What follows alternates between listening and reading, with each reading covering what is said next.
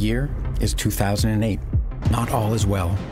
Our families observe the early signs of collapse, once again rising to cast their dark shadows. Banks suddenly fail across the globe. Governments step in to protect them. They utilize cheap debt and money printing.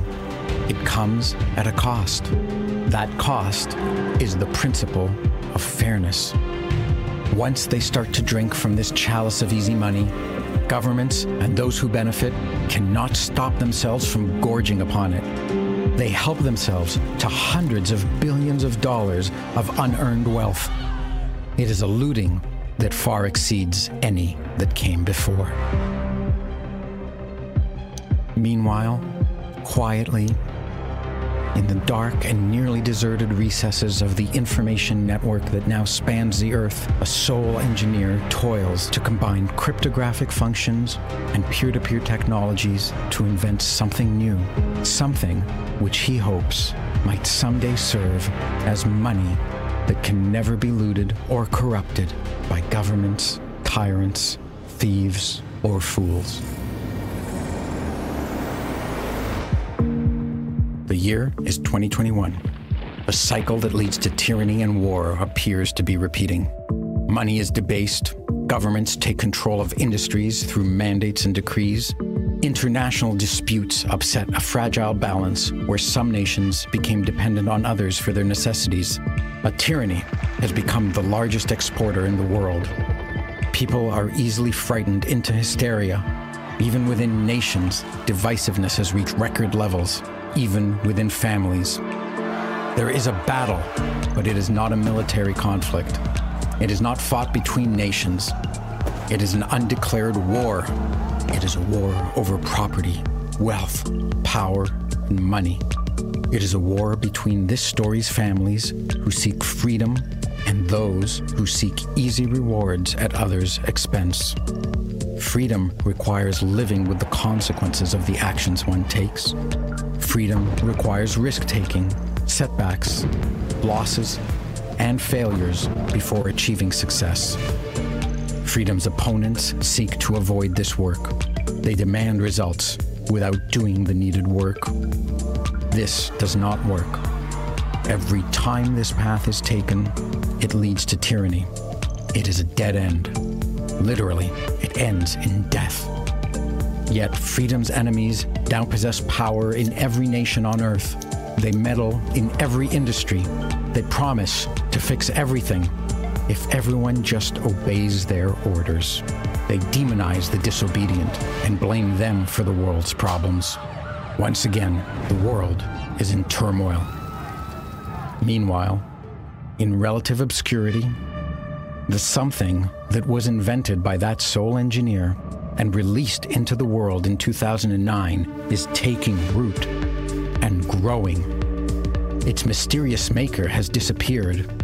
This was part of his design. It is taking on a life of its own. Many families now see it as a source of shelter and protection from the turmoil they see happening around them.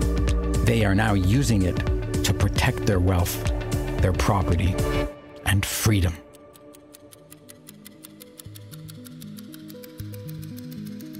The year is 2048. A hundred years have passed since 1948. As happened then, many of the world's currencies collapsed. Many nations fell. Many businesses dissolved. But, unlike 1948, it is not a time of poverty, of devastation, or of war. Instead, it is a time of abundance, creativity, and peace. Our families, who spent generations rebuilding since 1948, were not ruined this time because their money did not collapse. Their money protected them, just as they had planned. It protected their property, their real estate, their farmlands, their factories, their businesses, their charities, and their art collections. Moreover, it protected human beings. It protected responsible, hardworking, honest human beings. It protected freedom. Their money, Bitcoin, The something that that sole engineer released in 2009 was the key technology that prevented a repeat of the destructive tragedies of the 20th century.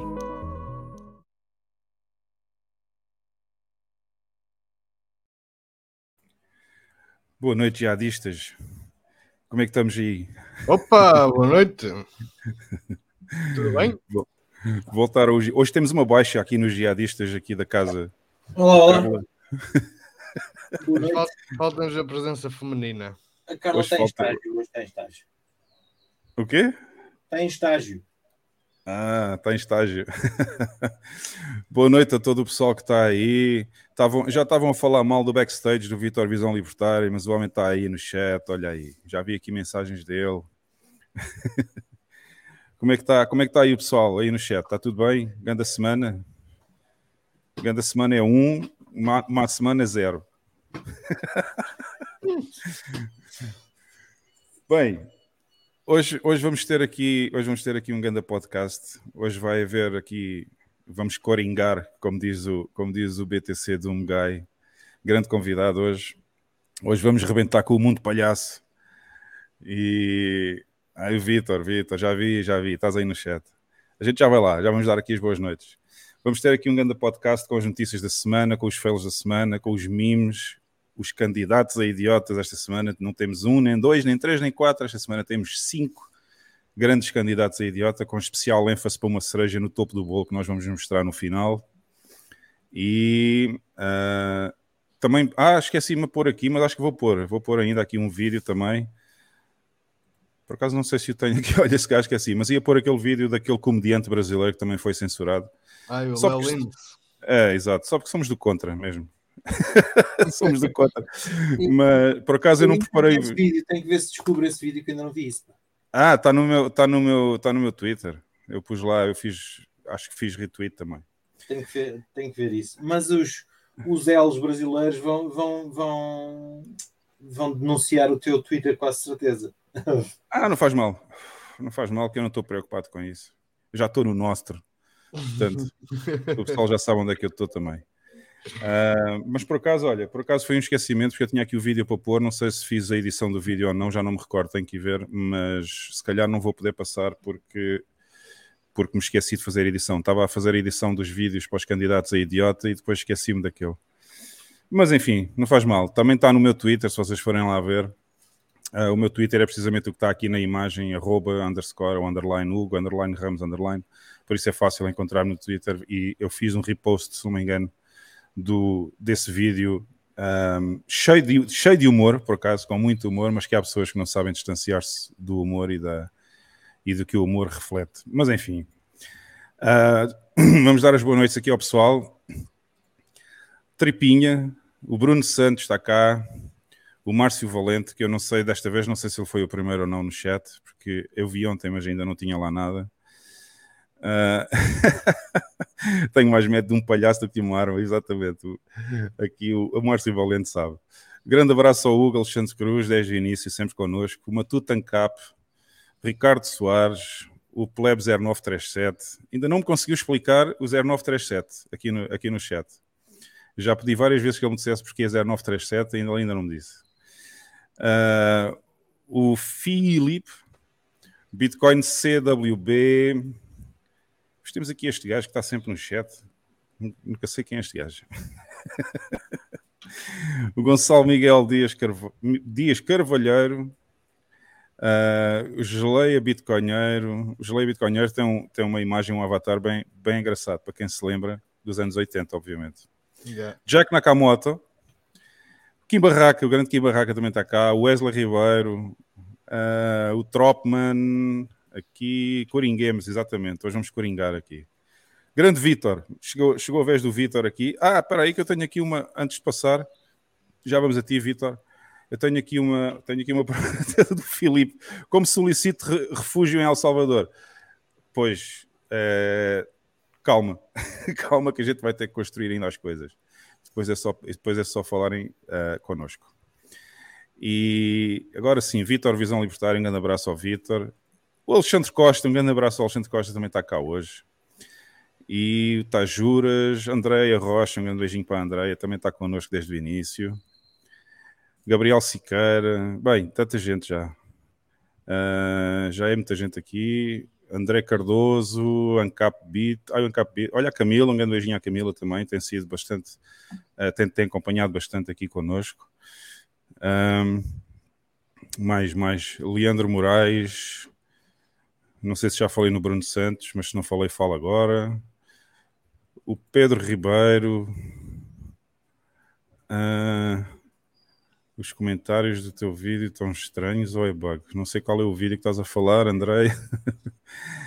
e Alberto Leite, enfim, isto está muita gente já, já vai ser quase impossível falar em todos, se calhar. Planeta Bitcoin, aí está ele, o Capirotinho, Pedro Ribeiro. Ia bem, vocês escrevem muito rápido. Olha, o BAM já foi à vida. O BAM já levou o rug pull. Já levou o rug pull. Olha aqui o Márcio Valente diz que o 0937 é o PIN do multibanco.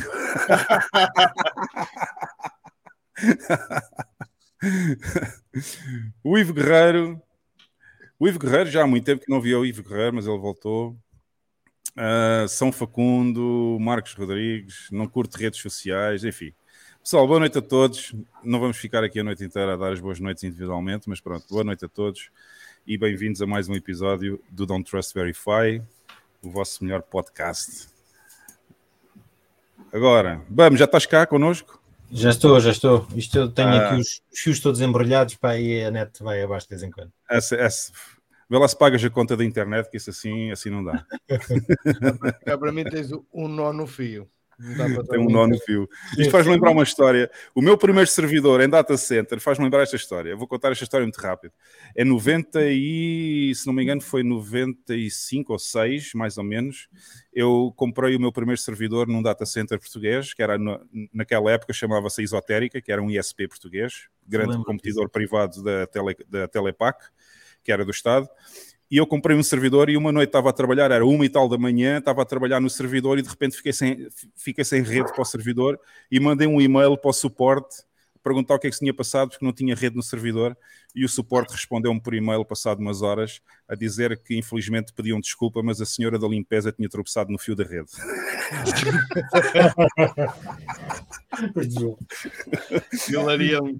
Era o início. Foi... Portanto, eh, era assim em Portugal, nos anos 95, 96, a senhora da limpeza entrava no data center e tropeçava nos fios de rede e, e, e, tirava os fios de rede dos servidores. Mas pronto, isso foi muito engraçado. Tenho pena não ter gravado esse e-mail até hoje, porque esse e-mail era, era histórico mostrar hoje às pessoas. Bom, pessoal, uh, vamos avançar. Vamos então aqui para os números da Bitcoin da semana, para a análise dos números, ver o que é que se anda a passar. Onde é que estão os brands? Está aqui. Bora lá.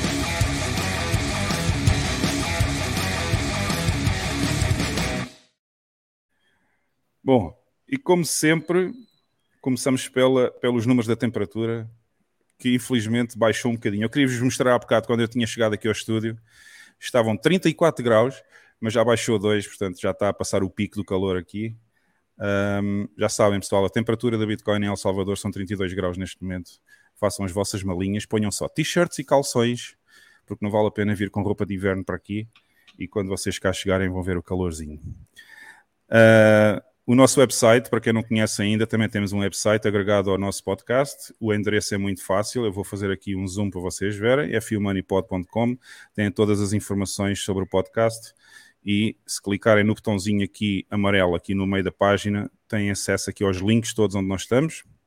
Eu faço sempre este aviso no início do podcast para vocês saberem, uh, que é para terem acesso a toda a informação no único sítio, em vez de andarem à procura, fica mais fácil. Portanto, estamos podem até, inclusivamente, podem assistir live até no próprio website, porque nós estamos a transmitir também o que o YouTube está a transmitir.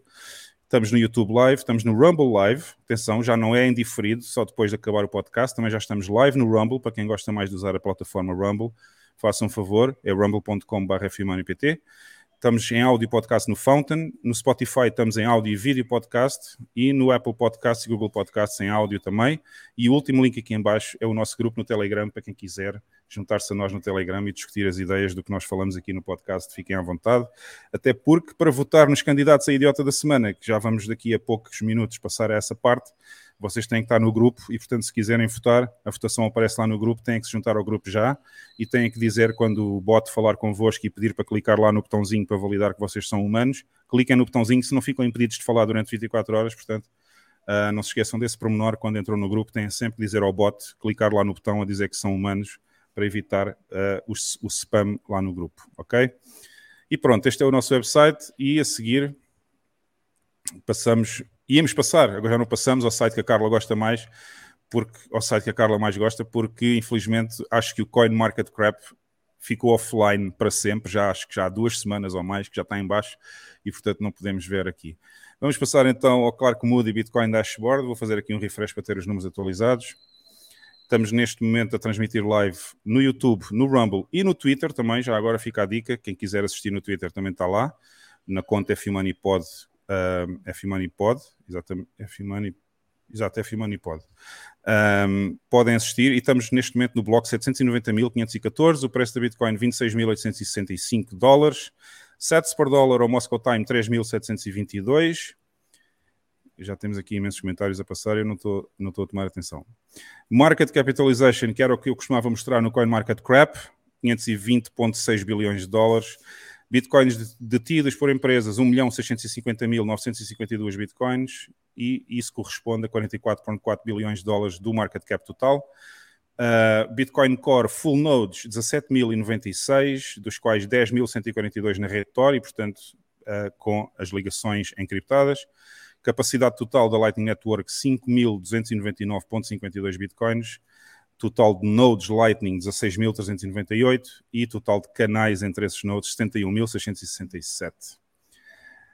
Passando agora à blockchain e depois do famoso ataque que tem sido, uh, que foi, ficou famoso estas últimas semanas, de criação de shitcoins na blockchain da Bitcoin, com o token BRC20, voltamos mais ou menos ao normal, ainda estamos a tentar a blockchain ainda está a tentar uh, despachar as transações que ficaram atrasadas e neste momento temos cerca de 200 blocos para passar, mas as FIIs baixaram bastante, portanto já não estamos em FIIs de 600 satoshis por byte, já baixamos bastante e inclusivamente já chegamos a estar a 20 satoshis por byte, se não me engano, há um ou dois dias atrás. Portanto, vamos esperar que isto fique melhor uh, daqui a umas semanas e que estas transações todas possam passar livremente. Já sabem, se quiserem abrir canais Lightning com o nosso Node FUMoney, uh, procurem na Amboss por FUMoney 02, porque o Node 01 e 03 estão neste momento encerrados e eu estou só à espera que as FIIs baixem um bocadinho mais no Layer 1 para poder abrir mais canais. Neste momento temos só 20 canais ainda neste Node, mas eu já estou a transferir Bitcoin para ele dos outros nodes para poder abrir mais canais e fazer então aqui os outros canais todos que tínhamos no, no 01, fazer aqui no 02 e estamos neste momento a manter só um dos nodos.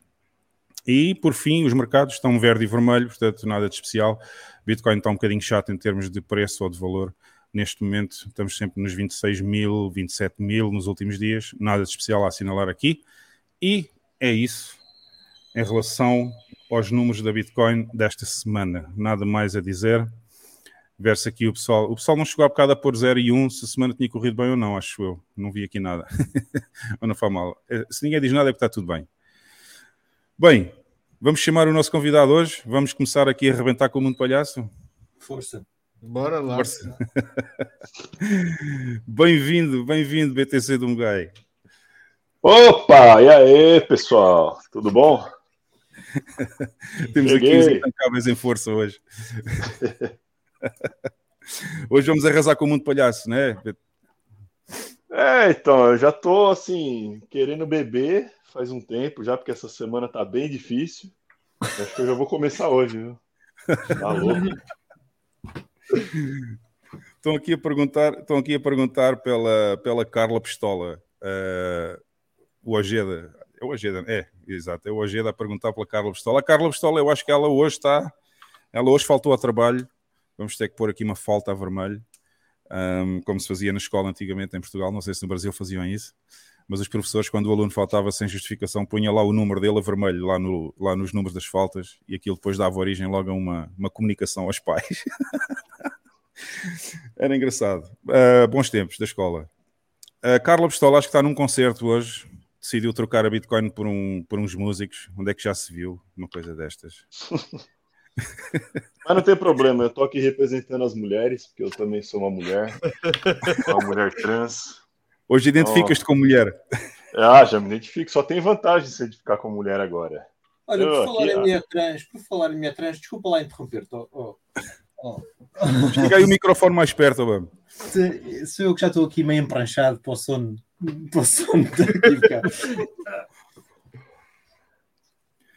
Diz, o que é que ias dizer? Estava, estava a dizer, uh, eu sugeria esta semana o nosso querido António Costa e sou uma bandeira daí dos transgéneros e não sei o que por causa da transfobia e das palavras novas que eles inventaram agora, a bifobia. Interfobia, interfobia. Interfobia, bifobia, não sei o que é isso, tem que ir à procura do que é, Acho que é não está no dicionário sequer ainda. Interfobia deve ser uh, fobia a tudo o que é internacional ou tudo o que é.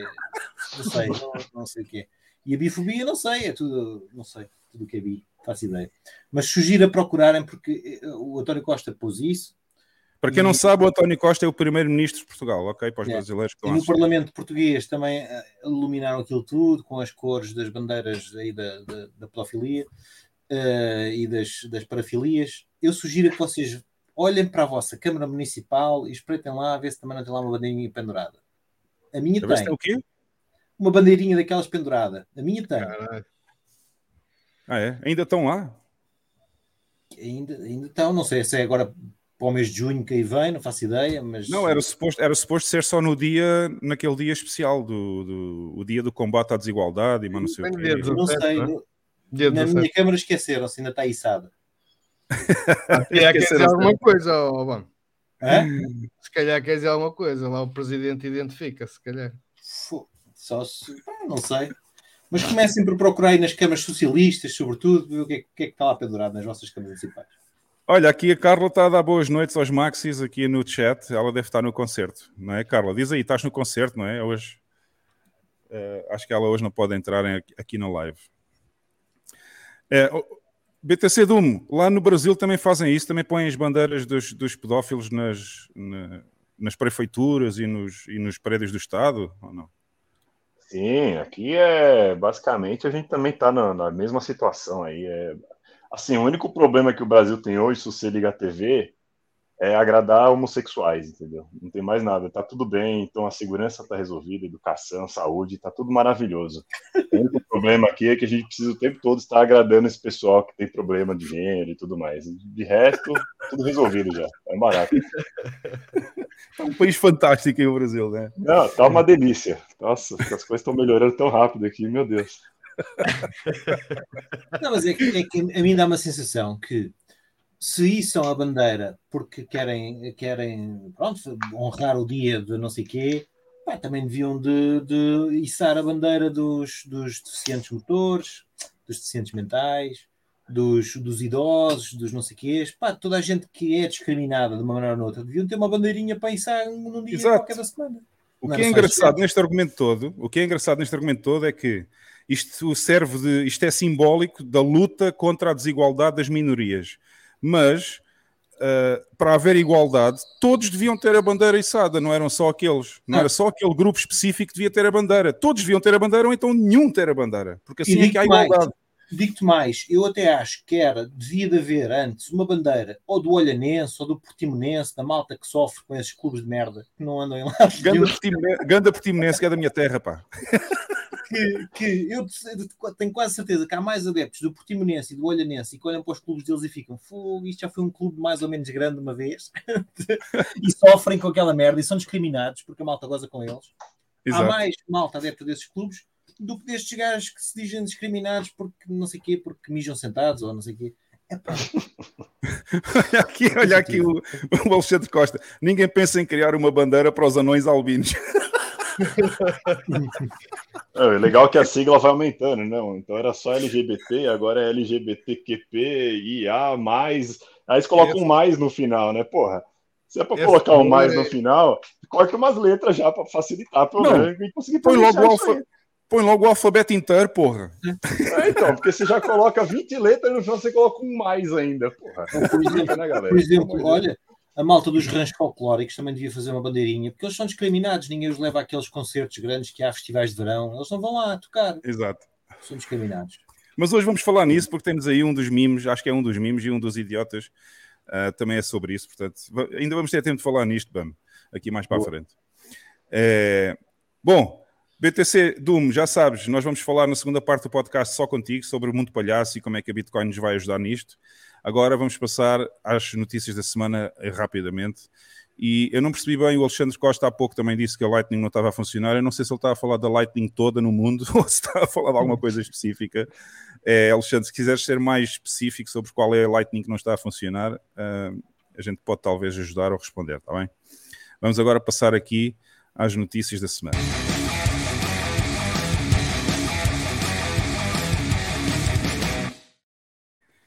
E ninguém falou nisto esta semana. Ninguém praticamente falou nisto esta semana.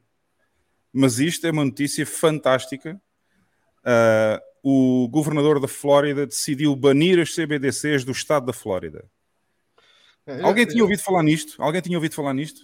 Eu acho que isso já, já chegou, eu já cheguei a ver isso, mas, mas era só tipo a intenção dele. Agora se conseguiu ou se não. Não, não já conseguiu, já, já foi aprovada a lei. Já foi aprovada a lei. A gente é. falou disso aí no Intancáveis de domingo. É bom, né, que pelo menos assim, esse assunto venha para o público e que alguém, né, algum poderoso, assim, governador pelo menos, já mostre para as pessoas que isso não é bom. Porque a ideia que eles vendem da CBDC é de que vai ser só vantagens para o povo, né? Que é uma versão melhor do dinheiro. E isso indo para a mídia dessa maneira já mostra para muita gente que, olha, não, isso aqui é um perigo a gente está tirando isso aqui agora justamente porque não vai ser bom para o povo a gente não quer isso aqui no nosso estado. Não, exatamente. E está aqui. É, é, isto pode vir como um choque para, para o governo norte-americano, mas o governador da Flórida, Ron DeSantis, oficialmente baniu a emissão e o uso de CBDCs no estado da Flórida. Portanto, já está, já está ativo e ele não vai permitir que as CBDCs sejam usadas no estado da Flórida. Isto é fantástico. Uh, um governador sozinho, no, dentro dos 50 estados norte-americanos, dizer: não, não, a gente não quer aqui shitcoins destas para andar a controlar a população. É, é esquisito, no mínimo, não é? Olha a Carlinha! Carlinha já entrou. Boa noite a todos, como estão? Peço desculpa pelo meu atraso. O pessoal já estava preocupado aí contigo se tu vinhas hoje ou não, já estavam a perguntar pela Carla Pistola. O concerto é só para a semana e não é Coldplay, é Chemical Brothers. Ah, Chemical Brothers, sim senhora. Aí está aí tá desculpada, pode ir ao concerto e faltar ao podcast. No dia 26, que não calha uma sexta-feira, felizmente assim vou poder fazer as duas melhores coisas, que é participar no podcast e ver Rammstein, de junho. Uhul! Rammstein é uma banda que eu ainda não vi, tenho que ver ainda no futuro. Sabes o que perdes. Bom, é algum comentário mais sobre esta notícia que praticamente ninguém ouviu falar, porque os mídia, os, os mainstream mídia não passam estas coisas. Ah, eu não tinha ouvido falar, a não ser quando tu puseste isto na, no, na, na sheet, não é? E, yeah. e, e folguem de saber esta notícia, é preciso coragem, não é? Fantástico. Fantástico. É preciso coragem, é preciso coragem para estar sozinho Muita contra 49 coragem. estados. Muita coragem. É preciso tomates. preciso ficar no norte. Como é que se diz tomates no Brasil, BTC Dum? O que, que foi? ah, e boa noite ao nosso convidado. E oh, boa noite. Desde já agradecer por ter aceito o convite. Opa, é um prazer estar aqui. Minha honra. Prazer, não, nossa honra. Estava é, a perguntar, uh, Dum, como é que, no Brasil, como é que se diz que uma pessoa tem tomates? Qual é a expressão mais usada? Uma pessoa tem tomates? É, é eu não sabe o que é. Ovo. Eu não faço a menor ideia do que é isso. Eu vou dizer como é que se diz no Porto. Eu estava a ser uh, um bocadinho mais educado. A pessoa tem bolas, a pessoa tem Bola, coragem. É. Ah, é. Mas, a pessoa tem aqui no norte, aqui no norte, no Porto, dizemos assim: é um gajo que tem quilhões. É, culhões o pessoal usa também aqui. Culhões.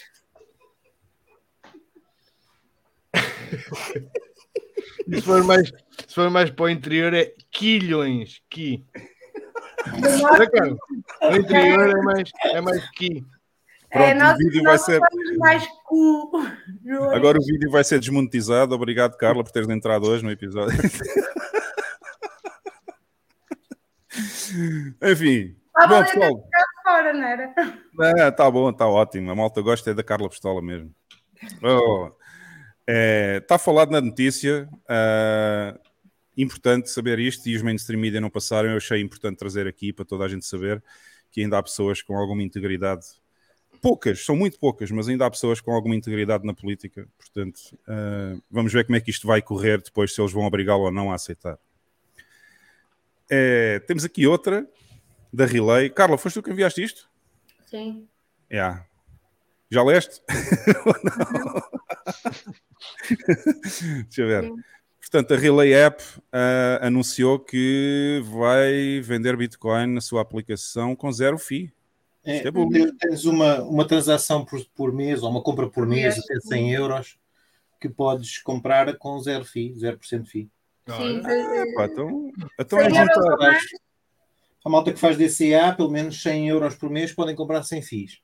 Mas Isso para é além ótimo. disso, uh, para além disso, eles já estão também a estudar a, a, a, situação daqueles planos que eles têm lá na relay daquele DCA mensal uhum. de fazer zero FIIs para quem uh, uh, faz esse DCA mensal. Pois.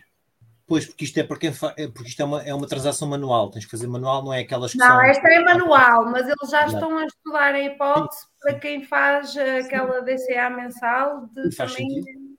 aplicarem zero fees. E faz sentido. Muito claro bom. Eu ainda não fiz esta, vou, vou fazer uma manualzinha a zero fees, também vou testar. Ah, sim, sim. Eu não uso a Relay, nunca usei a Relay, não sei. Ah, eu já usei agora. Olha, eu não conheço a aplicação, mas se calhar eu vou investigar isto melhor. Vou, vou, vou, ver se para já se dá para instalar aqui na App Store de El não, Salvador. Não, não. É só na Europa. Ah, não então é vou, ter que ligar a, vou ter que ligar à App Store da Europa outra vez para, yeah. Para poder instalar isto. Opa, mas é fixe porque a Relay tanto te disponibiliza também uh, em Lightning como on-chain, estás a perceber? Uhum. Em Lightning. Eles em têm Lightning não, Carla. Acho eu. Não, está aqui, está aqui, olha. Não, Está aqui, eles dizem que vão, eles dizem que vão integrar. Ah, Sim, mas dizem... ainda não têm. Eles querem fazer Lightning, mas ainda não têm. Sim, mas, mas por exemplo, eles têm, eu ainda fiz isso no último encontro que eu fui no Porto, tipo, comprar na Relay. Sim. Eu acho que foi a tua beira, Alex. Hum, e não. mandar para a Lightning, que alguém me perguntou e eu fiz isso. Mas isso é diferente. Para a Moon, mandei para a Moon e ficou logo disponível. Mas isso é diferente. Tu mandaste para a Moon on-chain e a, a Moon é que converte se calhar para a Lightning. Uh, talvez, mas foi muito rápido. um, temos aqui só um, uma questão. Ah, eu queria falar nisto, só desculpa lá, Carla. Eu queria só falar nisto. Eu acho que o professor Alexandre Costa está-se a referir ao novo. Nós temos um novo QR Code e temos um novo endereço. Uh, porque houve pessoal que se queixou que nós éramos muito careiros e estávamos a cobrar muito.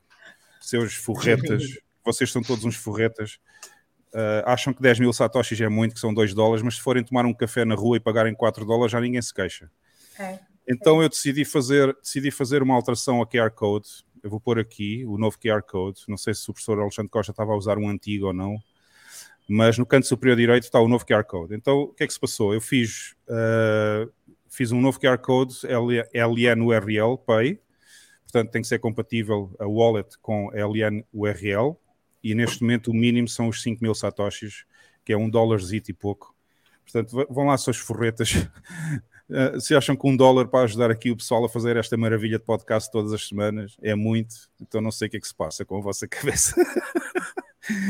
Bom, professor Alexandre, é, experimenta o novo QR Code que está neste momento aqui para, para ver se funciona, porque eu já, eu já testei e funciona, agora não sei eu, porque é que Eu estou a experimentar, mas ele dá-me aqui uma FI, dá uma FI não, dá-me aqui um valor de mil sats e depois dá erro. Hum, não pode dar erro, pá. Mas eu fiz testes erro. antes de pôr, eu fiz testes com a minha wallet e ela funciona. Está a dar erro aqui na wallet of Satoshi. Mas é 5 mil ou mil? O que é que tu disseste que era? Ah, agora vou ter que confirmar. Espera aí, deixa-me ah, confirmar. Aqui aparece logo dizer. o valor de mil. Eu vou já dizer qual é. Mil. É mil, é mil, desculpa, é mil, não era 5 mil, eu enganei-me. São mil satoshis o mínimo. É mil, mas aqui está-me a dar erro, não sei porquê. Não, não me está a passar. Vou experimentar. Vou experimentar outra carteira. Vou experimentar também. Ah, bem, Isso é muito estranho. É muito estranho porque eu antes de pôr este novo QR Code aqui, testei, testei várias vezes e ele funcionou, portanto, não sei porquê. Vou experimentar outra. Está a dar erro. Olha, mas é, olha, é... acabou de falhar com a carteira do Trust Verify. Vou experimentar uma do teu Node. Ouviste tu? Vocês obrigam, vocês obrigam aqui no coisa a tentar. Não, não, Hugo, acabou de falhar no meu com a carteira do Trust Verify. Espera aí. Espera aí.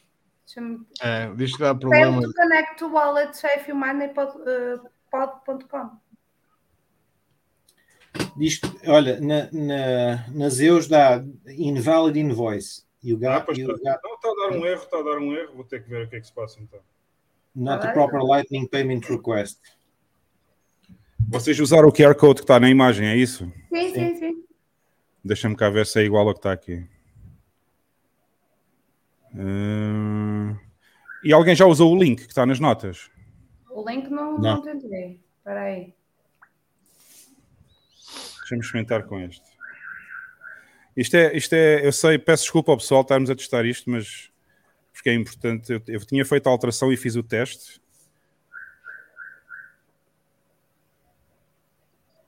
Sim, ele está a dizer failed, exatamente. Tenho que perceber o que é que se passa então. Bom, mas tem sempre, sempre o nosso endereço Layer 1 também. A desculpa, a desculpa não é essa. Nas notas também tem lá o Layer 1, portanto. Vou ah, tentar uh... com o link pela Moon. Não, não, está a falhar. Eu já vi com o meu que está a falhar, não vale a pena. Eu depois vou ver o que é que se passa e obrigado ao professor Alexandre por ter dito. Vou ver o que é que se passa. Agora não posso ver o que é que se passa a meio do podcast, mas pronto, depois vamos ver. Vamos ver o que é que se passou aí com o QR Code. Yeah, o Lawrence também está a dizer a mesma coisa, exatamente. Pronto. Uh, eu vou, eu vou, vou ver o que é que se passa lá no Node, qual é o erro que está a acontecer e depois eu vou corrigir esse problema e vamos ver. Porque eu, quando criei este novo QR Code, ele funcionou. Portanto, agora, está, agora não está a funcionar, temos que ver porquê. Ok? Bom, mas pronto, está aqui a notícia da Relay. Já passamos muito tempo. E vamos então, vamos então. Acho que só havia duas notícias esta semana. É... Exato. Era o que eu menos precisava, era uma notificação agora em cima do iPad para não conseguir usar isto, ok? Exato. Vamos então, vamos então aos fails da semana.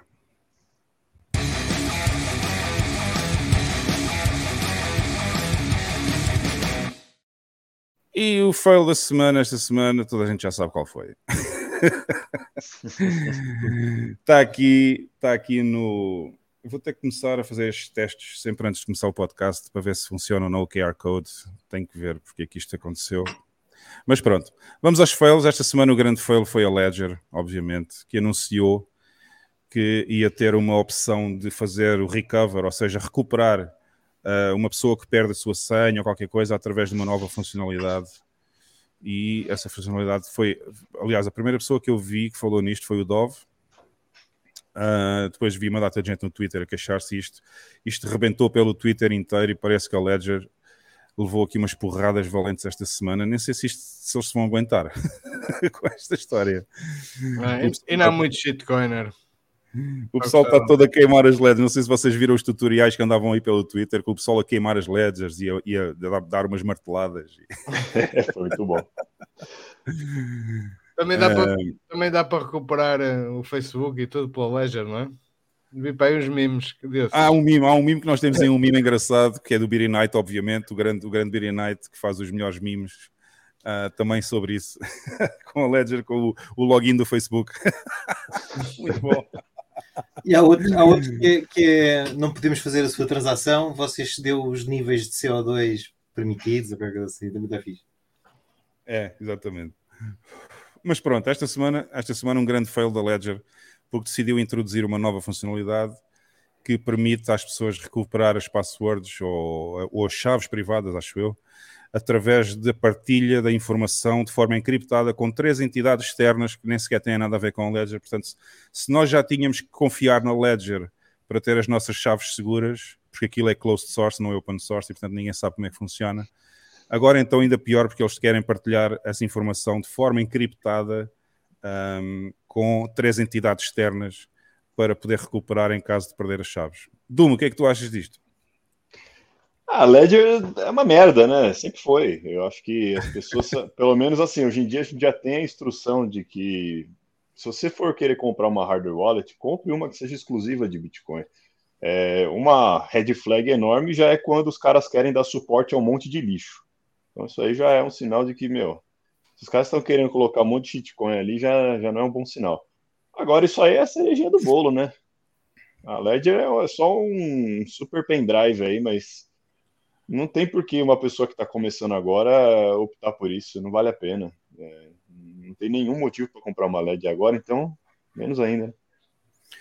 Eu acho que isto vem, isto vem, na, isto vem na sequência, não sei se o BAM também ouviu falar nisto e o Lex, é, isto vem na sequência do, da, do KYC obrigatório que a União Europeia introduziu agora para os fabricantes de wallets um, terem que apresentar o KYC dos clientes. É da questão do AML, não é? É. é. aquela lei que foi aprovada que vai ser obrigatório quem compra uma hardware wallet fazer KYC com o vendedor para que o. Isto, eu acho, Europeia... isto eu acho que isto é uma, uma espécie de disco que eles, mas que saiu-lhes o tiro pela culatra, que eu acho que eles, eles queriam. Uh, acho que a ideia deles era, era aliciar as pessoas com isto, porque para, fazer, para aceder a este serviço era, era necessário apresentarem o cartão de cidadão, ou seja, era obrigatório logo a identificação da pessoa e eu acho que eles contaram com a, a, malta nova que está a entrar, que têm medo de guardar as próprias chaves, não sei o quê, de acederem a este serviço e contratarem isto, mas, mas a malta que já usa isto caiu-lhes em cima forte e feio, isto não tem pernas para andar. Acho que eles vão implodir. É. E houve uma reação fantástica no Twitter contra a Ledger. Eles até apagaram vários tweets que tinham feito. Sim, uh, ainda, ainda é pior, ainda, ainda é pior. Exatamente. E já vieram Ainda... dizer que, que agora têm planos de fazer, de tornar o, o software deles open source. Epá, enfim. Só, só promessa. Agora, né? É só, só controle de danos. O quê? É só controle de danos. Estão a tentar. Eh, é, estão a tentar minimizar a merda que fizeram é. e, e a revolta que as pessoas têm contra a Ledger neste momento por causa desta nova, este novo upgrade. Eu até pus um tweet engraçado como arruinar uma empresa com um upgrade. Eles nem precisam fazer um upgrade, bastou fazer o tweet, bastou fazer aquele tweet, pronto, lixaram tudo. Sim, não, mas eu estava a dizer, eh, até foi numa resposta ao Narcélio, se eu não me engano, eh, que ele pôs sobre a Ledger também, e eu só respondi assim: como arruinar uma empresa inteira com, com um upgrade? Foi o que é, a Ledger fez, arruinaram-se completamente com um upgrade. Mas pronto, enfim. Acho que isto nem está disponível sequer na Ledger um, Nano S, portanto, que é a mais antiga. Yeah. Acho que vai ser só introduzido na Nano X. Uh, ainda não investiguei isso bem, mas acho que esta versão nova do firmware só vai estar disponível para a Nano X. E a Nano S, quem tem a Nano S, continua sem este upgrade, portanto. Uh... É, mas, mas olha, um conselho: não comprem Ledgers.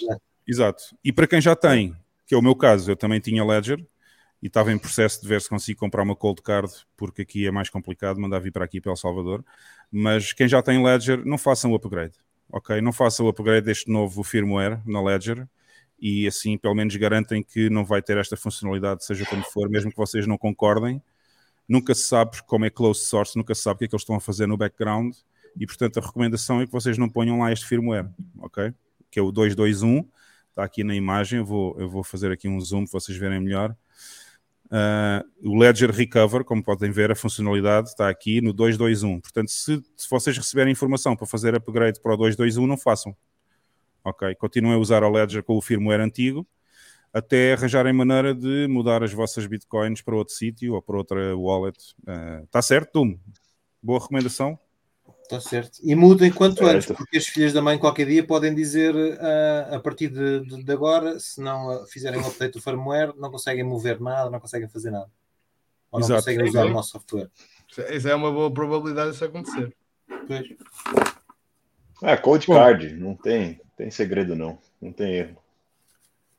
Eu vou ver se consigo, vou ver como é que está essa história da compra da Cold Card aqui para El Salvador, vou ver se, se é possível ou não. E se não for, vou mandar vir para Portugal e depois alguém manda para mim, portanto também não há problema. Mas pronto, este foi o fio da semana, pessoal. Já sabem. Um, vamos então passar aos mimos, que é a secção que vocês já começam a aquecer.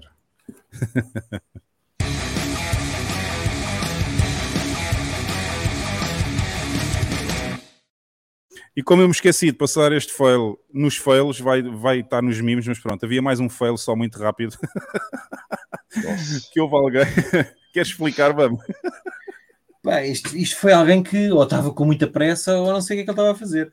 Fez uma, fez uma transação qualquer, pagou 9.032 sats VB, uh, ou seja, a FII que ele pagou foi de 1.881.000 mil sats. Ou seja, pagou 500 dólares. 500 dólares para fazer uma transferência, não sei de quanto, mas seja como for, é um, é um, é um, é um desperdício. Devia estar apressado este, devia estar cheio de pressa. Pode ser erro de digitação também, né? Não é possível. Pode, Pode ser o Fat Finger, não é? Talvez. É. Olha, imagina que este gajo estava a fazer um ordinal de um SAT, uma merda qualquer assim. É? Caraca. Portanto, já houve há uns anos, não sei se já foi há algum tempo, acho que já foi há uns dois ou três anos, já não sei, mas houve alguém também que pagou não sei quantos milhões em Ethereum para fazer uma transação e em Ethereum e aquilo deu, houve, para quem fazia mineração de Ethereum, aquilo naquela semana deu assim um grande pico de retorno de FIIs, porque o gajo pagou não sei quantos milhões para fazer uma transação de, de, de Ethereum, também porque se enganou. Uh, e, e, e, os, e, os, mineradores, na altura, que ainda era Proof of Work, os mineradores viram um grande pico de, de reward nessa semana, porque devido a essa transação, que foi, acho que foi 10 milhões de dólares, uma coisa assim, que ele pagou em FIIs no Ethereum. Ah, sim. E eles até pediram depois, para quem fazia mineração, eles pediram na, nas pools, eles pediram o favor aos, aos mineradores de devolver o dinheiro. Muito bom. Muito bom, essa história também foi boa. É uma história parecida, claro, com valores diferentes, porque este foi só 500 dólares e o outro foi alguns milhões, alguns milhões para fazer uma transação em Ethereum. Bom, mas vamos então aos mimos. Bam, dá-lhe aí que é a tua secção. Pronto, temos aqui uh, um senhor, um senhor elegante de, de, de smoking, uh, cabelo aprumadinho, tal, pintadinho, bigode, a fumar, despreocupadamente, e diz assim: um, You don't want to learn about Bitcoin?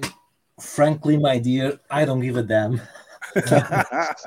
Isto é do filme tudo o vento levou, não sei se alguém é, já viu. É, exatamente. Do, é, do... é uma das frases do final do filme Frankly, my dear, I don't give a damn. Esta frase ficou na história do cinema, está muito boa. Exatamente. Aplicada aqui no mimo. Uh, deixa eu ver se já temos o like. Já, já temos o like. Vamos então aqui ao próximo. Uh, pronto, vemos aqui uh, quatro, quatro vinhetas, cada uma com, com um órgão do corpo humano. O primeiro tem os pulmões e diz assim: uh, Eu respiro ar por ti. E depois o, o seguinte é o coração e diz assim: Eu bombei o sangue por ti. E depois o, o terceiro tem o, o, fígado e diz assim: Eu filtro o lixo por ti. E depois o último tem o cérebro e diz assim: Compra Bitcoin. Está bom também. Os, os quatro órgãos fundamentais. Este aqui, o mais importante, obviamente. Uh, o que é que temos aqui a seguir? Ah, dos bitcoinheiros, este. Uh, temos uma mulher a segredar ao ouvido, presume-se que seja de um homem, e a dizer assim: Bitcoin é o arco-íris. Uh, e depois a, a, a, pele do braço arrepiada a dizer assim: o arco-íris no fim do ouro. Está uma inversão aqui do. Temos aqui o pivot, o pivot é. do pote de ouro no arco-íris, não é? É, exatamente. Dum, se quiseres comentar os, os, os, uh, os mimos, estás à vontade. Beleza, pode deixar. Vamos então aqui a outro. Ainda pá. bom, temos alguém, alguém que, que está na caixa do banco, na caixa do banco a fazer qualquer coisa e depois e tem assim umas calças assim um bocado, bom, um bocado estranhas, está ali a, a apertar as nádegas ali de uma forma estranha e diz, e diz assim, a legenda do, do, do mime quão forte estou eu segurando os meus chats. esta, esta, isto tem dedo do Dove aqui. O Dove está é, a meter o dedo aqui neste. É, é, é o chamado não passa ali uma ervilha. Muito bom este. Uh, vamos aqui a um mimo do, do swan.com, que também são sempre muito bons. Eu vou aumentar para vocês verem bem. Esta, esta nota é legal tender um, para todas as dívidas públicas e privadas uh, garantidas por, uh, por ar rarefeito. Absolutamente nada. Exato. Boa adição aqui na nota dos 100 dólares. Coitado do Sr. Franklin, pá. Uh, mas pronto, teve a infelicidade de ser colocado na nota. Outro mimo do Swan, do Swan Bitcoin. Ia, pá. Contribuinte é um gajo, um gajo com uma mala às costas e a mala, a mala parece um caminhão. Parece um caminhão quase, exato. Parece uma palete. A mala é a dívida nacional. Pronto. Parece uma palete cheia de, cheia de coisas carregadas na mochila dele. Este está bem feito também. Acho que isto foi feito com Photoshop, quase certeza, que eles aumentaram aqui a mochila, não é? Deve ser, de certeza. É, pela, pela cara aí. É. Depois temos aqui outro. É, alguém que sugeriu enviar isto às, às, pessoas que dizem que Bitcoin não tem use case, enviarem-nos isto. Então diz assim: Ei, ei amigo, que, um, será que eu posso enviar 10 dólares a um, a um, amigo? E ele diz assim: Não, não, não, não, deve ser um banqueiro, um Ojak. O, o uhum. Chad fez a pergunta e o Ojak parece um banqueiro engravatado e tal, diz assim: Não, não, não, não, não, não. Uh, é domingo, é domingo, espera até amanhã. E depois o, o Chad pergunta assim: Ei, será que eu posso enviar 10 mil dólares para a minha família do outro lado do mundo, que está no outro lado do mundo? E o Bitcoin diz assim: Claro, claro, amigo, Bitcoin nunca dorme. É este é o famoso use case. Nem que, seja, nem que seja o use case de pronto, enviar qualquer coisa ao domingo. Yeah. Temos aqui um do quem é Satoshi, que está muito bom também. Esse é da hora. Eles, porque você continua postando memes que irá fazer você ser banido ou perseguido. E eu, eu é o, o rei. Como é que este gajo chama? O rei quê? O rei dos espartanos. É dos 300, é o rei de Esparta. O rei dos espartanos diz ele assim: O mundo saberá que homens livres lutaram contra um tirano. Exatamente. Que é uma frase do filme, já agora, Sim. fica aí. Também já tem o nosso selo de qualidade. Vamos aqui ao próximo. Este está muito Sim. engraçado. Olha, a Carla há bocado a falar na Moon. Não, mas eu vi para a Moon. É mais ou menos isto, olha. É. Temos ali Satoshi na, na, arca de Noé, esta é a arca de Satoshi, a olhar para o elefante que é Bitcoin e a olhar para o pinguim que é a Lightning Network e a perguntar: mas que raio é isto? E depois temos a que é um pinguim com uma cabeça de elefante. E depois por baixo temos as, as transações com swaps submarinas. Exatamente, este é a Moon, este, este mimo está muito bom. É muito. Ai, ai. Uh, isto para informar o pessoal que a Moon apresenta-se como uma Lightning Wallet, mas não é. Ok, pessoal? A Moon é uma Lightning, é uma wallet que funciona em Layer 1 e depois faz transações para, para a Layer 2 através de Submarine Swaps. Quem estiver interessado em saber isto, vá ler um bocadinho mais sobre Submarine Swaps no Google, pesquisem que vão encontrar imensas, imensas coisas sobre isto, mas na realidade a Moon não é uma Lightning Wallet. Eu também já usei a Moon, infelizmente, e já, tô, e já deixei de usar, portanto. Um, Tentem, tentem não usar a Moon porque não é na realidade uma Lightning Wallet? Uh, Disfarça-se bem de Lightning Wallet, não é? Com a, com a cabeça do elefante e o corpo do pinguim, mas não é. Depois temos aqui um mimo do BAM. Não é, BAM? É isso mesmo. Estava aqui com problemas técnicos. Olha, este é o melhor. Este é o mimo da semana. Este fui eu que fiz. Pois tu fizeste este, está muito bom. Está muito bom. Também tinha feito o outro, mas este aqui temos um sapo a conduzir num deserto. Uh, o sapo, uh, assim um bocado psicadélico, e diz assim: uh, O serviço de recuperação da Ledger mais depressa punha as minhas seedwords numa, na porta de uma casa de banho pública. é isso mesmo. É isso. Este também já levou o selo de qualidade. Está muito bom, gostei bastante. Tens de começar a assinar os mimos que tu fazes, pá. É, para dar muito trabalho. Mas já, já a pôr a watermark. A watermark é tão fácil. Pois, eu sei que é fácil, mas é que se eu estou no telemóvel ou estou no computador e em, em meio, meio, minuto faço aquilo, abro ali o site daquilo, meto lá imagens, escrevo qualquer coisa e pum, está feito. E o outro tem que ir à procura da coisa, pôr o... Ah, já dá mais Já tempo. agora, o Cardoso enviou, não sei se foi o Cardoso que fez este mimo, mas está genial. Está genial este mimo. e não, não precisa frase, não precisa palavra, está tudo explicado só na imagem do mime. E um grande abraço ao Hugo Cardoso. Eu não sei se foi ele que fez ou não, mas se foi ele, parabéns. Uh, e está muito bom. Queres, queres descrever, Bam? É, temos aqui uma, uma família tradicional, homem, mulher, filhos. Um, os pais assegurarem um chapéu de chuva que os, que os protege da chuva de cores do arco-íris, não é? Que é esta trampa, dos, esta trampa das interfobias, ou é que eles não têm Interfobias, bifobias e não sei o que fobias. E fobofobias. E... É, mas é que isto não é fobia, não é fobia, não é medo, é nojo mesmo, é asco. Mas pronto.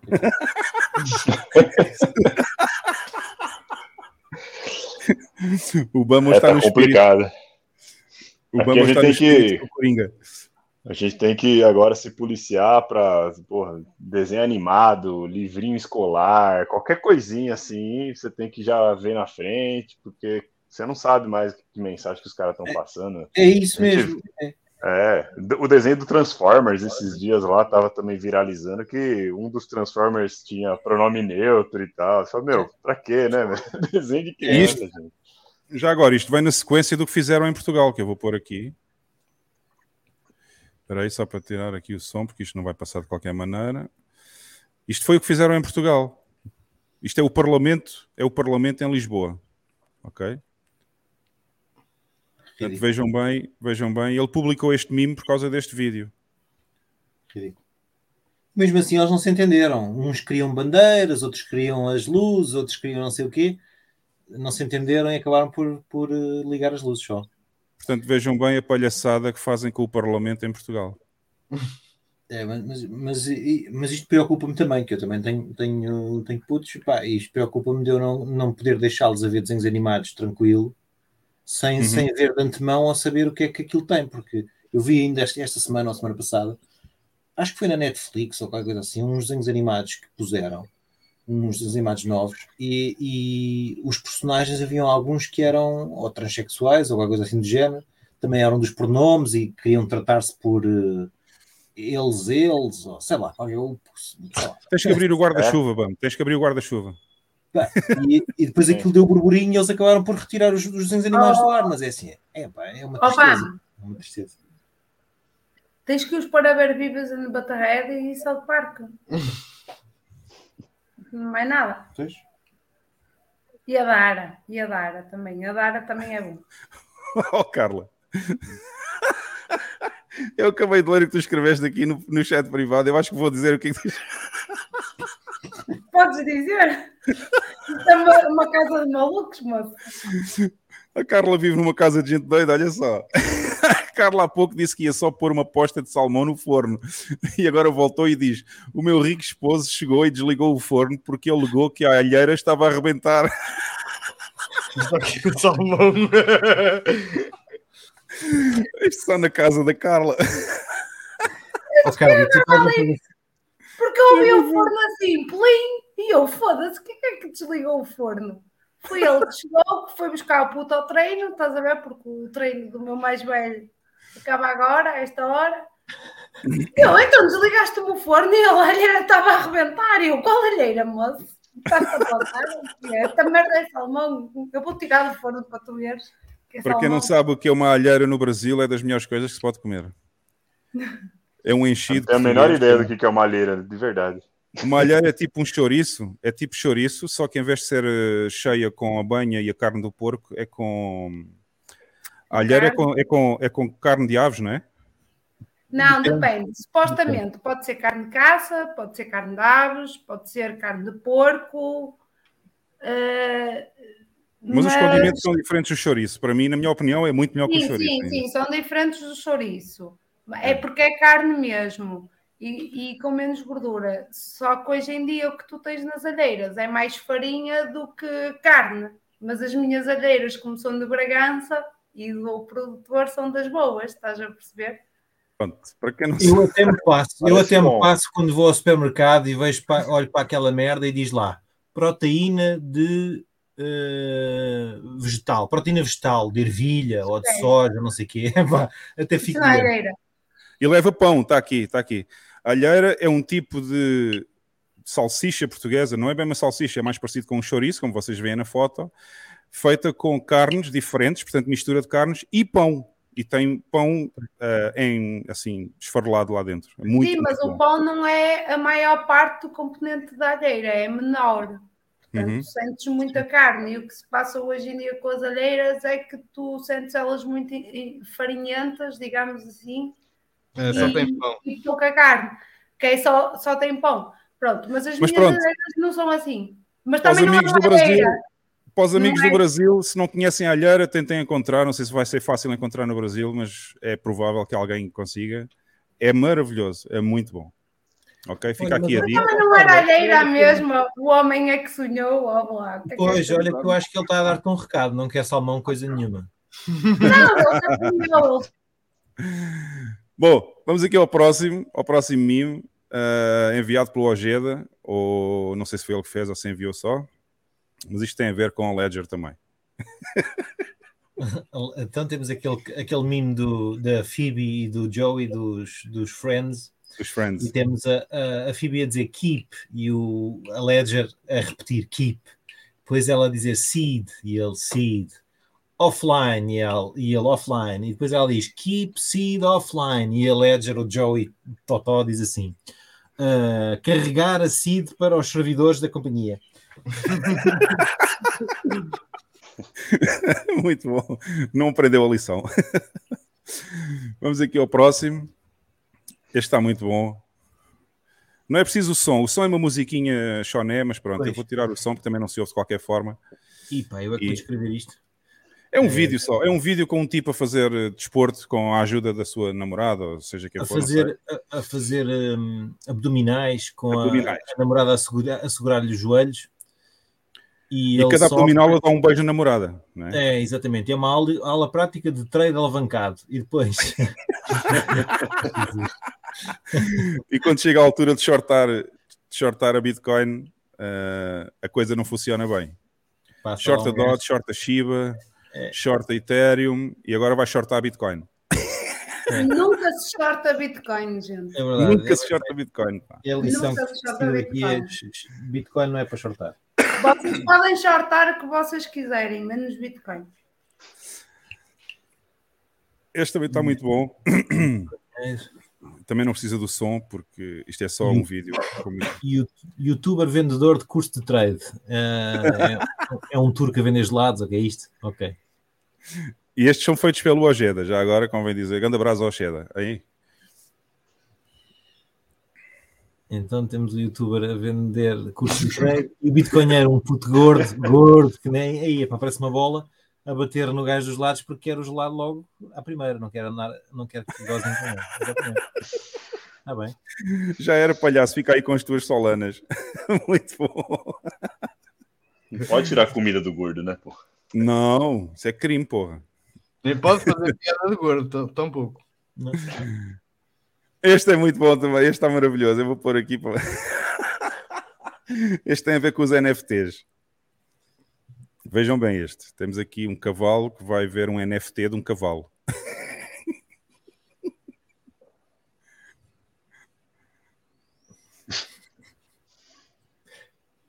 É. Yeah. Toma lá um coisa.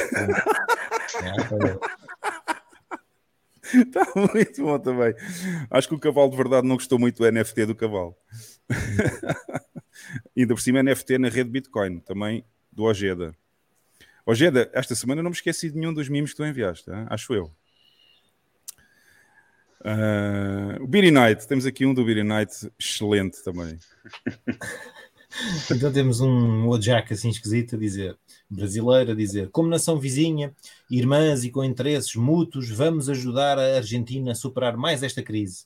E depois temos o Argentina a dizer ha, ha, ha, graças, macaquito. É muito comum isso acontecer aqui, viu? Só que agora, se a Argentina mudar de presidente, é bom que o, o, governo aqui já não vai mais querer ajudar eles, né? Aí vai acabar o amor e tal, e não vamos querer pegar dinheiro do, do povo brasileiro e mandar para lá para salvar eles. É. Eu, quando morei no Brasil, ouvia muitas piadas sobre os argentinos também, não era só sobre os portugueses, também há muita piadinha sobre o argentino, né? Tem bastante, e tem uma rivalidade. Eu lembro, de uma, eu lembro de uma piada muito engraçada que me contou. Nunca mais esqueci esta piada, porque é muito engraçada. Em que ia um brasileiro e um argentino a passear na praia e encontram uma lâmpada do gênio. Mas como eles eram dois, o gênio decidiu só oferecer um pedido a cada um, não é? Considera um desejo a cada um, em vez dos três. Como eles eram dois, só podia dar um a cada um. E então o brasileiro diz assim: vai argentino, pede na frente. E o argentino disse assim: constrói um muro à volta da Argentina, que é para esses brasileiros não entrarem mais aqui. e depois o, o gênio Plim lá pôs o muro à volta da Argentina e disse: Agora, brasileiro, qual é o teu desejo? Enche essa merda com água. Nunca mais esqueci dessa piada, desde 2005 que eu lembro dessa piada lá, lá, lá esta do, do, Dove, que o Dove pôs ali embaixo também está engraçado. São as moedas, os pesos argentinos. Há uma moeda que é de dois pesos. Como metade mais do que a moeda, eles, eles tiram o interior da moeda e vendem por 12 pesos. Porque o metal vale mais. Sim, exatamente. Boa, boa. É uma shitcoin a fazer 6x. e atenção, atenção que o, o, o homem que está ali a mandar a moeda para o lixo está, está a controlar a inflação ao mesmo tempo. Está, é. está, está a fazer burn da shitcoin, não é? Exatamente. Oh, oh, oh, Alex, agora tiveste a piada. Bom, este também está excelente. Provavelmente quem não vai gostar muito deste mime é o Ancapso. Com certeza. Mas enfim. Temos pena. É como se diz aqui. Temos pena. Dá-lhe bam. Já, não, não, temos o, aquele gajo do, do pianista. Não, não atirem, eu sou retardado. E depois tem os, os comunistas, os soviéticos, a dizer assim: prova. E depois diz o gajo, levanta um, um, um cartaz a dizer: uh, eu apoio a Ucrânia. Muito bom. Este é para o Ancapso, este, este mimo. Aqui ele é conhecido agora como Gordão Ucrânia.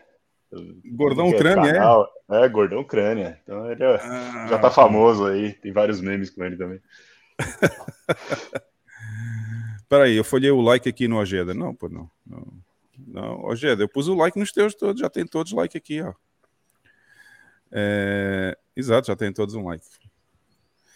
Bom, este também está muito bom. Para quem, para quem é da nossa geração, não sei se o pessoal todo, não sei se o Bam é da minha geração ou não, ou se é um bocadinho mais mime, novo. Aquele mime do, do Regresso ao Futuro, em que ele está é. a fazer um concerto de rock, mas os gajos ainda não chegaram ao rock, ainda estão nos blues, ok? E ele diz assim: Eu explicando Bitcoin. E depois temos o Michael J. Fox a dizer: Eu acho que vocês ainda não estão prontos para isso. Fica a gente, toda a gente a ouvir a música de rock assim meio tonta. E ele depois diz: Mas os, os vossos filhos vão amar. yeah. Quem se lembra do filme acha, acha muita piada a este mesmo. É.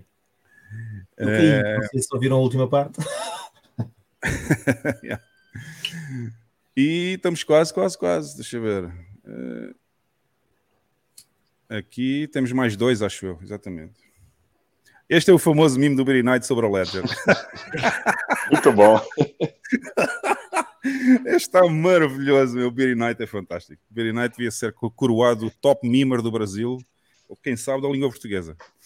Uh, este meme está fantástico, nem é preciso dizer nada. Né? Basta ver a imagem. É pena algumas pessoas, se calhar, ouvem só o podcast em áudio.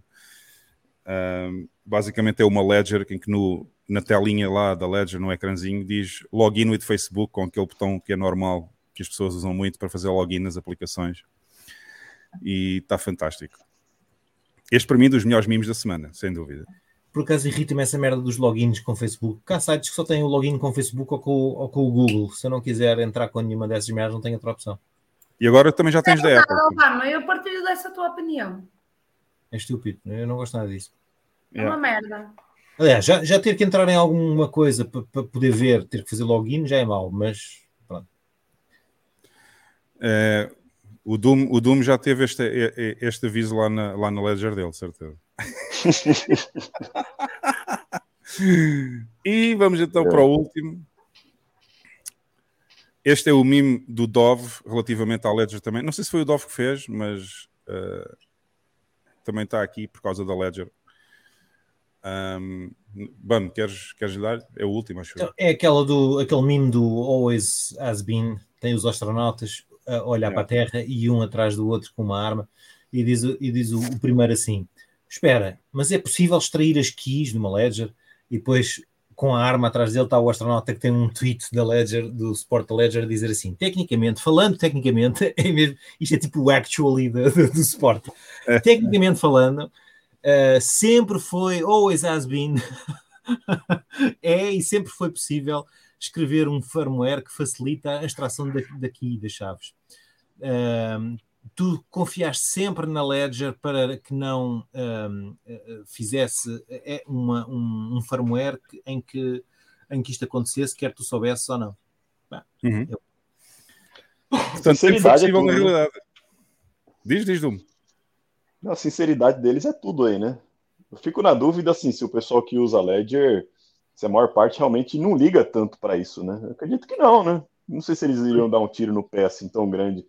Eu acho que pro, pro público deles, que é mais shitcoinheiro, sei lá, o pessoal não deve ligar muito para essa coisa de proteger a CID e tal. Epa, Eles querem ter uma que comodidade e pronto. Eu acho que não, porque já em 2019, não sei se foi 19 ou 20, que eles tiveram aquele leak de, das moradas e de não sei o quê. Epá, só eu entrei altura... nesse leak, eu estou lá na lista do leak. Pois, eu tá sei. Eu Tô. sei, não está nada bom. Caramba. Isso não está nada bom, ainda bem que já estás mas como a morada, a morada é em Portugal, eu já não estou nessa morada, portanto lamento avisar, pessoal, mas se vocês forem atrás da minha morada com, com os leaks da Ledger, já não me vão encontrar lá. Pois. É, eu, por sorte, só fiquei lá com o e-mail, e era um e-mail daqueles throwaway, não era, não era grave, mas, mas, mas houve malta que tinha lá telefone, morada, nome, pá, muito mal. E acho que este foi um dos tweets que eles apagaram. Eu vi este tweet ainda quando estava online, mas depois fui lá outra vez e acho que já não encontrei este tweet. E agora digam-me lá, se eles não conseguem controlar uh, as moradas, uma, uma lista de, de, clientes de marketing, se eles não conseguem controlar isso, protegê-la e acaba vazada, o que é que vai acontecer a uma, uma coisa destas? Às, às chaves? Vai dar merda! Exato, está aqui, está aqui o, o Capirotinho a dizer que apagaram-me assim. Este foi um dos, um, um dos Este foi um dos tweets que eles apagaram precisamente o que diz a verdade. Pois, e eles vieram a, depois até coisarem-se, não é? Enfim. Pronto, pessoal. Acabaram-se os mimos, mas eu vou só repetir. Relativamente ao fail desta semana e estes mimos que nós vimos agora do Beery Night e, do, e que o Dove publicou também aqui, e já agora um grande abraço ao Vitor por terem enviado este mimo para mim. Uh, tratem de mudar as vossas, a custódia das vossas moedas se estiverem na Ledger para outra wallet. Eu recomendo sem dúvida a Cold Card. Outra que eu também posso recomendar, mas sempre em segundo lugar, comparativamente com a Cold Card, seria a Jade. A Jade é da Blockstream. Uh, tirando essas duas, já hoje, pouco em dia, já, já hoje, pouco se pode recomendar do hardware wallet. Tens a Electron com Tails, que é bem melhor que uma Ledger. Para quem pois. não pode comprar uma cold card ou assim. Também acho.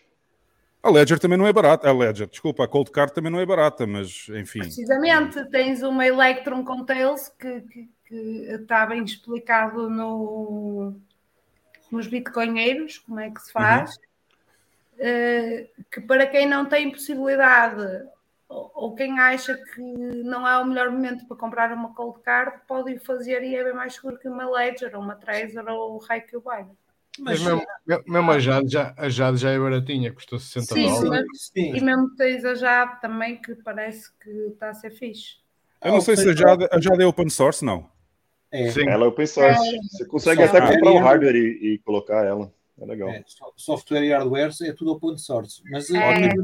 as, as soluções mais, mais em conta são a, a Jade e a Seed Signer são, são as mais baratinhas. O Paulo Beato pergunta se a Trezor não é boa. Não, a Trezor também não é boa. A Trezor é mais ou menos a mesma filosofia da LED. problema há quase um ano atrás também, não é? E, e a filosofia é a mesma da, da Ledger. Também é closed source e também não se sabe o que é que se passa lá por trás. E, portanto, pessoal, não usem nada que seja closed source. E eu, eu, nunca usaria uma Trezor e agora vou deixar de usar a Ledger, portanto vou Não, mas a, a Trezor não é, não é closed source. A única coisa que é closed source é o Secure Element que acho que é se é que tem, agora já não tenho certeza se tem ou não. Ou seja, não é full open source, então, não é? Pois. Exato. Mas se quiserem uma full open source, então usem a Cold Card ou usem a Jade, porque são, pronto, hoje em dia talvez sejam as melhores soluções que há de, de hardware wallet. Olha, aqui o Hugo Alexandre Cruz está a dizer que custa 58 euros, deve ser em euros, porque ele está em Portugal, acho. Uh, 58 euros custa a Jade neste momento. Pois. Usem e... os códigos do talento que ele tem desconto nessa porcaria. Ah, o talento. Olha, ela arranja uma bonita com essa merda, mas ok. Não, Regina, não é totalmente aberta. Existe uma componente, era isso que a gente estava a dizer agora, não é, não é totalmente open source. Há uma componente que é closed source. Ok? Na Trezor. E houve uma notícia aqui atrasado, não sei há quanto tempo precisamente, que a Trezor foi obrigada a, a fornecer um, os dados das pessoas que tinham Trezor ao governo americano, caraças. Uhum. E nós acho que chegámos a colocar isso como fail. Não tenho a certeza, mas acho que. Já não me lembro também, mas, se, mas se, mas se foi. foi opa, se não foi online, foi há pouco menos de um ano e eu não quero estar a mentir, mas eu tenho quase a certeza que nós chegámos a colocar isso como fail. Olha, o Hugo, o Hugo Alexandre Cruz, o Hugo Alexandre Cruz diz que aquele preço dos 58,49 é dólares, ok? Uhum. Olha, inclusive, quem procurar o Hugo Quinteiro no, no Twitter, ele está lá mais uma série de pessoas a tentar desenvolver também uma, o software da Jade para colocar naqueles devices que mandas vir do AliExpress, custa 20 euros. Os Nerdminers? Não é nos Nerdminers, é tipo aqueles Lily Goes, mas é específico. Ah, ok. E, é um hardware bem baratinho. É, custa 20, nem sequer 20 dólares, falar em dólares. Já agora, e... vocês confiam no AliExpress? Ou aquilo é.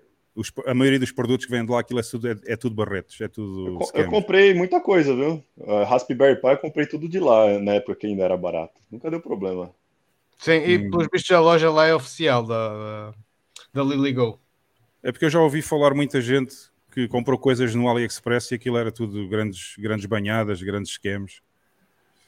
Inclusive é discos, discos SSDs com 4 teras, não sei o quê, depois chegava lá à casa da pessoa, aquilo tinha 128 gigas e não sei o quê. Ah, isso, isso, isso, esquece, isso esquece. É, isso eu também não confio em comprar HD lá não. Pens, HDs, SSDs, esquece. Pois. É preciso cuidado, pessoal, com aquilo que vocês compram online, cuidado. Tentem sempre usar lojas online que tenham reputação, porque senão. É, e Bom, hardware wallet, a pessoa tem que ser paranoica, né? A pessoa é. tem que. Na hora que você for comprar, compra já a melhor. Pega uma que não tenha software próprio, que não tenha nenhuma superfície de ataque muito clara. O legal da Codecard é que você também pode rolar dados lá, você gera a sua própria seed, você não precisa nem confiar na, na geração de seed da carteira.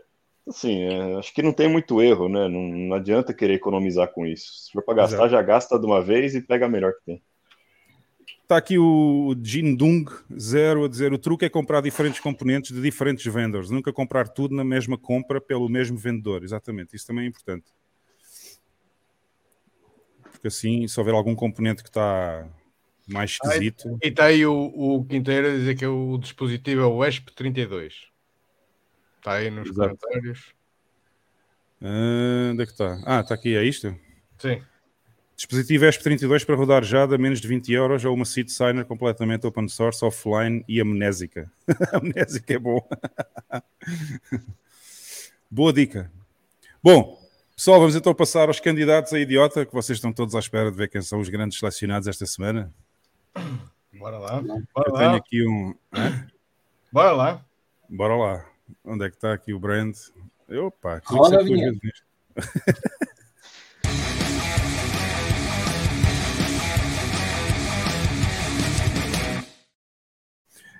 Eu hoje acho que tenho uma dica. Tenho uma dica, não. Não vou dar dica nenhuma, mas tenho a sensação que vai haver um grande vitorioso nos, nos candidatos a idiota esta semana. Lex, queres, queres, fazer as apresentações? É, posso fazer. Olha, hoje temos uh, cinco, cinco candidatos idiotas. Não é que eles não sejam, nós é que vamos eleger o melhor. Uh, começando pelo primeiro, temos claramente a nossa República Portuguesa. Uh, não sei, não vou dar spoilers, se calhar também já perceberam o que é que se passa. Exato. Depois temos um, um cabeça de martelo e foice que se chama Flávio Dino no Brasil, a dizer que acabou a liberdade de expressão. Uh, temos o, o, Gabriel Galípolo, acho que é assim que se diz. É. é. Que também parece que está para ser o, o, o, governante aí do Banco Central do, do Brasil. E, e, e, se for, adeus, não é? Não, não, vai, não vai sobrar muita coisa. É o fim do Tomara, Brasil. Tomara. acaba logo essa merda. Oh, oh, Alex, Alex, sabes como é que dizem os Rammstein? É. Adieu, goodbye, auf Wiedersehen. Depois temos duas. duas Mas espera aí, espera aí, espera aí, já agora isto fez-me lembrar uma coisa interessantíssima, porque isto, nós também temos a versão portuguesa dos Rammstein, que é o Marco, que é o, não, o José Cid. O José Cid. Lembram-se do José Cid? Exatamente, tolo todos os dias. Que era adieu, como é que era? Não sei. Adieu, adieu. ao Fidazinho Goodbye, não era uma coisa assim? Não, é, é diferente, mas é parecido. que, é, que, é o, que é o, são os Rammstein portugueses, é o José Cid.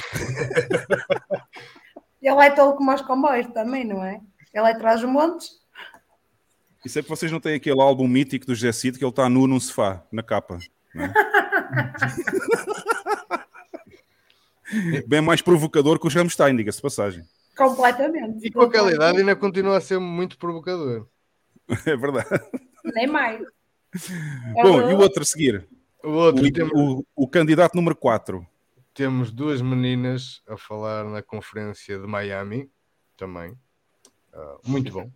Temos a prova. Temos a... da conferência de Miami, Alex.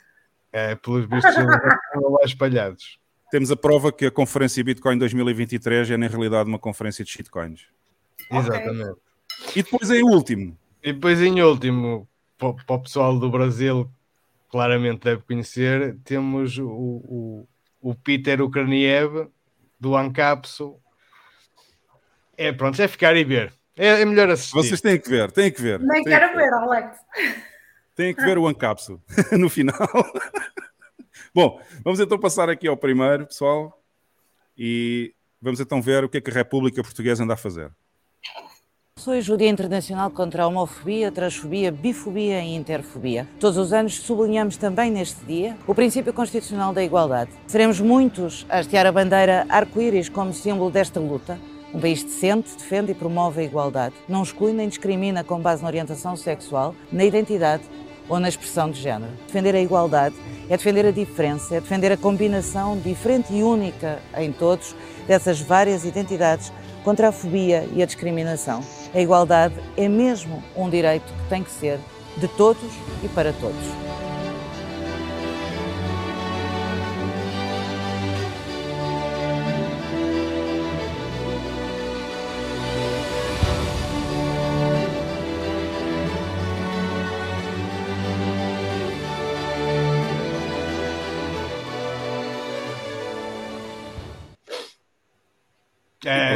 Mas ela fala, ela fala bem um país decente, que é coisa que isto já não é, não é? Já deixou de ter muito. Ah, mas esse vídeo tá. com a fobia. Mas vocês conhecem algum conhecem algum uh, homossexual ou, ou, lésbico, não sei que tenha sido discriminado ou, ou, no trabalho ou, por ser homossexual? Eu conheço vários homossexuais, lésbicas, ou paneleiros, o que tu queiras chamar. Nada contra. Ó, oh, Carla, mostra lá a tua cara enquanto dizes essas coisas. Nada contra, estou a comer. A minha Sim, mas foi... de salmão em vez de alheira. Mas foram discriminados no trabalho? Não, eu é que fui. Porque não ah, sou. Porque não eras. Isso é que eu fiquei abismada. Tipo. Olha, ias render. Eu vou só não, dizer é uma coisa para passarmos ao, para passarmos não, ao idiota seguinte. pessoas que me disseram, inclusive, eu acho que já disse isto mais que uma vez aqui neste podcast. Eu tipo, não, e não são as pessoas que eu me dou melhor, porque eu dou-me muito bem, eu tenho imensos amigos que têm as orientações que desejam e sejam felizes, não tenho nada a ver com isso. Simplesmente que não me chamem à conversa porque não tem nada a ver com isso. Cada um é o que é, nada contra e ninguém aqui é contra nada. Só não nos obriguem a ser aquilo que nós não queremos ser. E eu, e eu já fui confrontada com questões do género. Uh, tu não sabes, tu és hetero porque não sabes, porque não experimentaste outras coisas. Ah, vá, tu sabes lá se eu experimentei outras coisas? Oh, Foda-se. Bom, pessoal, temos que passar aos próximos não, mas candidatos. Acontece, já foi discriminada profissionalmente porque não, não eu, pelas pessoas que eu conheço que, que, que, que, têm a sua orientação e muito bem, cada um tem a orientação que entende, não é? Desde que tenha idade e consciência para perceber a sua orientação, não é um puto com 10 ou 12 anos que vai saber a orientação que tem, porque não sabem.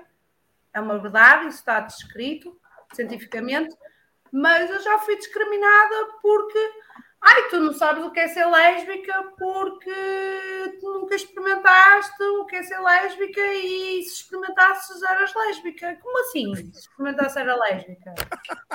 Não, eu acho engraçado é que estamos em 2023, andamos aí a bandeiras e não sei o quê, por causa da discriminação e tem que haver um dia e... Não, e nós que somos discriminados por sermos ah. hetero straight. Não, mas é que tu ligas a televisão, por exemplo, e o que tu vês mais são homossexuais. Pá. Como é que são discriminados? Não são. Não são, mas eles têm que falar que são. Porque senão acaba não, a graça para eles. Não são. Em Portugal, em Portugal já não são. Há muito tempo que não são. Há 20 Isso... ou 30 anos que não são, tu vais ver. Ah, exatamente apresentadores da manhã, apresentadores da tarde, aqueles programas que não Foda-se o Goxa, tens o Goxa, caralho. Foda-se o Goxa, é um dos maiores apresentadores da televisão portuguesa, é gay todos os dias. É discriminado. E não é, nunca foi, não é, não é, não é. São discriminados. Não, não é, não é. É tudo maluco. A questão aqui é que. Está tudo parvo. Cada um pode ter a orientação que quiser, não podem atirar isto para cima da canalha. Isso, isso claro! É, isso é que é a parte pior. É isso é grave a confundir as crianças, a meter vieses esquisitos e, e, e, as crianças com isto tudo ficam confusas, depois é depressões, é coisas esquisitas, é, é uma merda. isso é muito grave e é um problema que, que... Cada um pode ser o que quiser, ninguém tem nada a ver com isso. Posso passar, ao, posso passar ao candidato 2 ou não? Isto das orientações é, é, é para mim é, é, é indiferente. Eu o que me dá a mesma volta à barriga são as mutilações, pá. os mutilados, o dia dos mutilados. Sim, isso já é outra questão ainda mais grave. Fico maluco. O objetivo é chegar na criançada mesmo. Né? Exato. Esse é o problema. É, exatamente. Então, conforme você vai deixando, né, deixando passar essas coisas, daqui a pouco é o que está acontecendo agora. Você vai, coloca seu filho para ver um desenho e o desenho está ensinando seu filho a cortar fora o pinto. É isso que está acontecendo. Exato. Como aqueles. Vocês aí no Brasil também já têm as histórias de, de, do drag queen, da hora drag queen, ou não sei o quê? Olha, não tem, acho que é tão, tão, diretamente assim, mas você vê em escola pública e tal, é, os caras fazem muito assim campanha e colocam LGBT para fazer algum tipo de discurso. O que está acontecendo muito aqui também é as empresas estão ficando muito woke. E aí, se você vai trabalhar numa empresa grande aqui, o que, que vai acontecer? Os caras vão te obrigar a participar de todos aqueles eventos, palestrinha do RH, para falar de minorias, não sei o que, não sei o que. Se, por um acaso, é, se você é contra isso, você fala, meu, é, minha religião não permite e tal, você vai ficando de lado, entendeu? Mesmo que você se empenhe no trabalho, na hora que você for ganhar uma promoção, eles vão dar a promoção para o cara que tem um, um social credit score melhor, entendeu? O cara que está participando da palestrinha, Sim. o cara que está lá, né, ativo no engajamento. Se você só quer trabalhar e ficar no seu canto, você já está ficando para trás. Você tem que agora participar disso. Está ficando um inferno aqui também. Tá, tá, é. tá horroroso trabalhar. Tá mas, agora, mas agora é que tudo, disseste tudo. O Social Credit Score melhor, que é uma questão de reputação dentro de um crédito social, de um sistema de crédito social, em que as CBDCs vão ajudar muito a, a, a que isso aconteça, não é?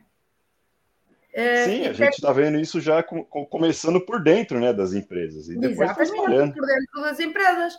E que é, tu, tu só porque és hetero uh, tens que ser discriminada? Tu, tu porque comes carne tens que ser discriminado? É, você tem é, que levantar todas essas bandeiras agora. Se você é. ficar no seu não, canto, não, tu, tal, você não quer se misturar, já é. Vegan, tu tens que ser transgênero, pronto, olha, eu sou transgênero. Eu sinto-me rica, mas sou pobre. Tem, pre... tem empresa aqui que você entra na empresa eles já te dão um livrinho antirracismo e tal. Então, assim, já é descarado o negócio. Eles não estão preocupados se você é um cara bom tecnicamente. Isso nem sequer é um assunto, porque o, o, o, o, o racismo é uma coisa que nem sequer devia de existir e, portanto, não é assunto. E quanto mais falar nesse assunto, mais vão promover o racismo. É, a agenda woke é isso. Há, né? uma, há a raça humana. Ponto. Não, e, é, é cafona também, porque eles, eles, importam essa agenda woke dos Estados Unidos, e lá existe realmente uma diferença maior na questão racial. Só que aqui no Brasil, né, todo mundo é mestiço, é mulato, você tem vô que é negro e pai que é branco, é uma mistureba aqui. Então a coisa não encaixa, entendeu? A narrativa que os caras querem importar não, não funciona aqui. Mas vem, vem de cima para baixo, goela abaixo, pela mídia, pelas empresas, aí fica essa merda. Nada faz sentido. Bom, pessoal, podemos passar ao segundo? Força, bora lá. Vamos então ver o Flávio Dino a dizer que a liberdade de expressão, a liberdade de expressão acabou. Este Obama vai gostar, é a cabeça de foice e é. martelo. Não estou interessado nos termos de uso dos senhores. Não, não me interessa. Sabe por quê? Porque os senhores podem mudar. Hoje, amanhã, depois da manhã. Ponto. Isso está decidido. A partir daqui, é, é, se os senhores não mudarem, arque com, com as consequências. Nós não vamos deixar uma epidemia de assassinato em escola por causa dos termos de uso do Twitter. Não são os senhores que interpretam a lei no Brasil. N não são, não serão. E eu sei que os senhores sabem disso. E eu me refiro a todas as plataformas. Esse tempo da autorregulação, da ausência de regulação da liberdade de expressão como valor absoluto, que é uma fraude, que é uma falcatrua, esse tempo acabou no Brasil. Acabou. Foi sepultado. Tenham clareza disso. Clareza definitiva disso. Se os senhores não derem respostas que nós consideramos como compatíveis e ajustadas, nós vamos tomar as providências que a lei determina. Isso, é, as senhoras e senhores viveram o processo eleitoral de 22 no Brasil. Adotem isso como referência. É o que nós faremos com os senhores. Tenham clareza disso. Vamos fazer todos os dias. Até que nós cheguemos a um ponto em que as senhoras e os senhores consigam se adequar a uma premência. O que pode ser mais sagrado do que a vida de uma criança? Mas me refiro ao Twitter porque é, esse discurso dos termos de uso é a única coisa inaceitável. Inaceitável, isso não existe no nosso dicionário. Dicionário Gramática do Ministério da Justiça e na Polícia Federal, que eu comando, não existe a expressão termo de uso. Esqueçam isso. Nunca mais falem nisso. Porque os termos de uso, as senhoras e senhores mudam. Se, mesmo que não queiram, terão que mudar. Porque se muda a Constituição, se muda a lei, e não se muda o termo de uso. Na Bíblia. E eu tenho certeza que essa colaboração ocorrerá. E não ocorrendo, é claro que é, quem se opuser a essa ideia de colaboração, obviamente está se expondo a que nós adotemos as providências. Nós não queremos que os senhores passem a condição de investigados da Polícia Federal ou de réus. Nós não queremos isso. Nós queremos que os senhores e as senhoras colaborem, porque seria constrangedor para nós ter que recorrer a mecanismos coercitivos. E pronto. Duas coisas importantes para mim aqui e depois vamos discutir um bocadinho. Primeiro, acabou a liberdade de expressão no Brasil, ok? Quem tinha a ideia que a liberdade de expressão no Brasil vai continuar a existir, acabou. E a segunda é as plataformas, redes sociais, ou baixam e ficam de joelhos e aceitam aquilo que a gente manda, ou vai todo mundo preso. Pronto, é, basicamente foi isso que ele disse aqui. Eu, eu, eu acho eu... que o. Pode falar. Fala, fala, fala, fala.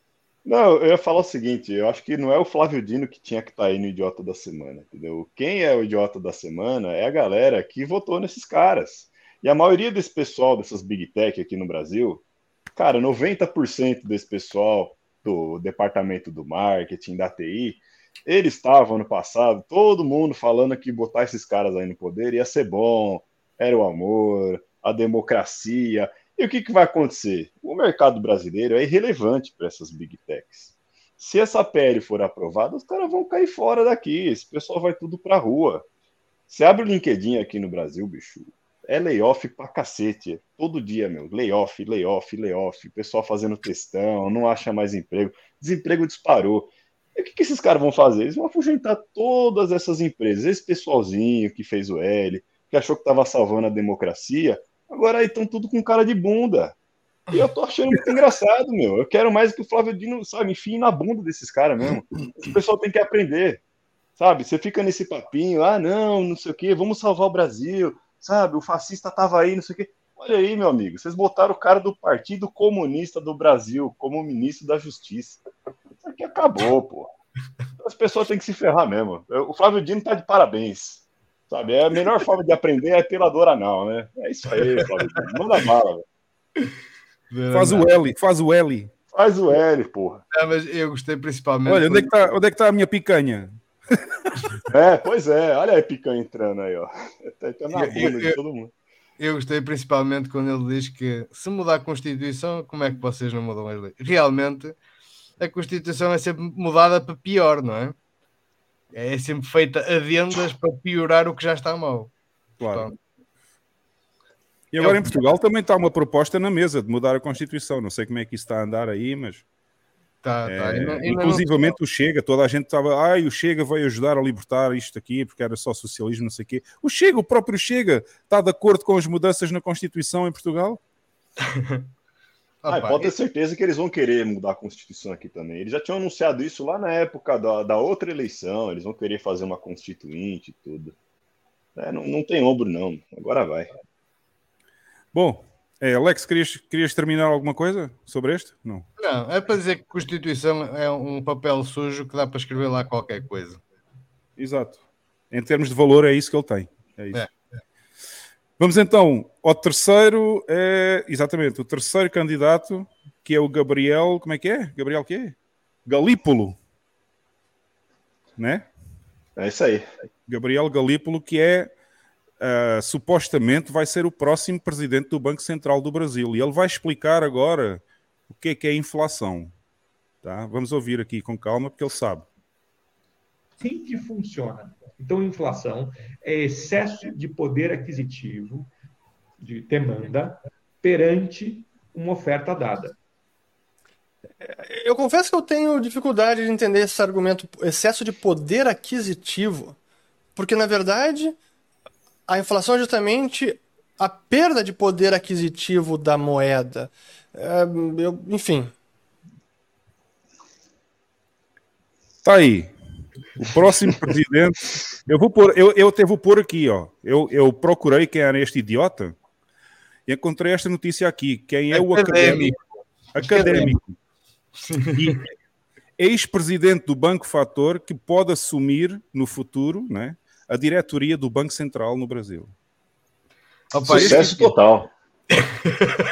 Esse cara aí vai ajudar muito a adoção do Bitcoin no Brasil. Eu espero que ele assuma logo aí o cargo, que destrua logo o real, para o pessoal começar a se preparar logo, aprender. É a melhor coisa que tem agora é deixa essa galera acabar com a economia logo, o mais rápido possível. Tá demorando muito, porra. Estamos em O Brasil já está com saudades dos anos.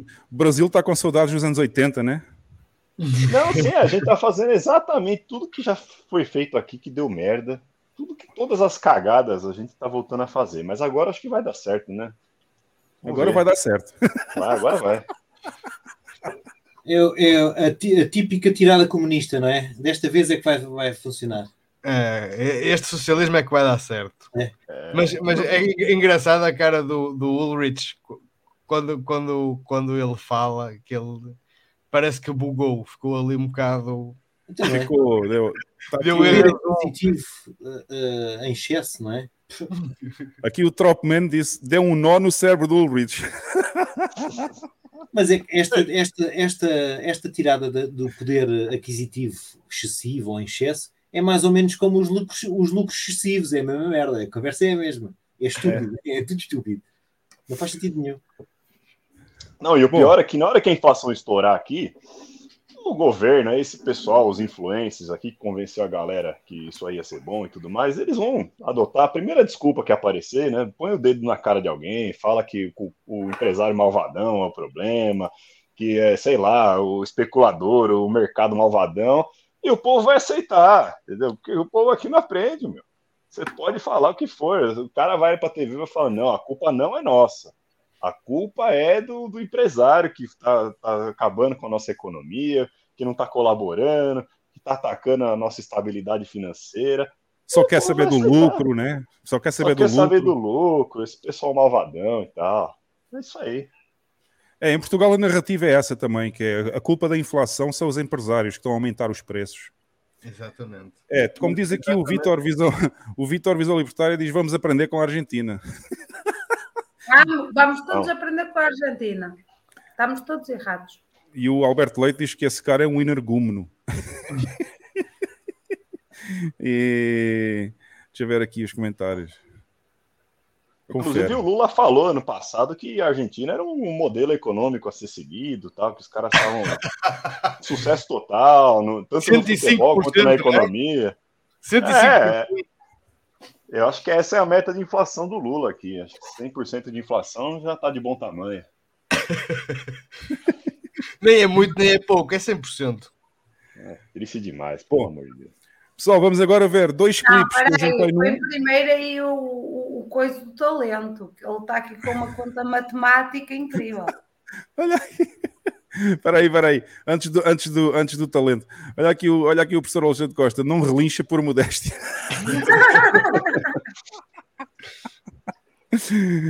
e eu, eu, olha quem chegou. Olha quem chegou. A gente já estava com saudades do talento aqui. olha só, já, já vem a chilar. Já vem a chilar aqui a Jade. Vejam bem, vejam bem isto. É... Vamos ouvir então agora o próximo, o candidato número 4, que são, na realidade, são dois clipes que eu juntei num. São duas moças que eram dois clipes em separado, mas que prova que a Bitcoin 2023 em Miami, neste momento, já é uma conferência de shitcoins. Portanto, vejam bem o pessoal que está na Bitcoin por causa da tecnologia. What's a legitimate digital asset project and what's a scam? I can offer a perspective on that. So I think it's important to decouple cryptocurrency as an asset class with the technology that underlines the cryptocurrency, which is the blockchain. What we should be talking about is what people care about our national security, jobs, innovation, economic security. These are things that all parties agree with. We, ha- we have areas that we agree on. And I think Bitcoin and blockchain technology can advance our national É, tá aí. Quando conversa com a, com a, quando com, começa com a conversa do estou aqui por causa da tecnologia blockchain, é desviar-se. Eu vou logo embora. É desviar-se dessa pessoa. É, geralmente é a pessoa que nem sabe direito assim, o que, que é um blockchain, porque eles ficam nessa viagem de tecnologia blockchain há tantos anos e até hoje não apareceu nenhuma utilidade para isso fora o Bitcoin. aí, um dia a gente vai descobrir para que, que serve além disso. Total. Mas olha que há uma coisa que, a, que a, conferência de Miami vai ser muito boa, porque para a semana vamos ter muitos idiotas. Exato. Está aqui o Luís Costa, a culpa é do Putin. ai, ai. Bem, esta conferência em Miami está cada vez pior. Bom, pessoal, vamos à cereja no topo do bolo, né? É verdade. Vamos ver, vamos ver o nosso quinto e último candidato a idiota da semana com a sua fantástica dissertação sobre o Klaus Schwab, o George Soros e outros iguais a essa escumalha.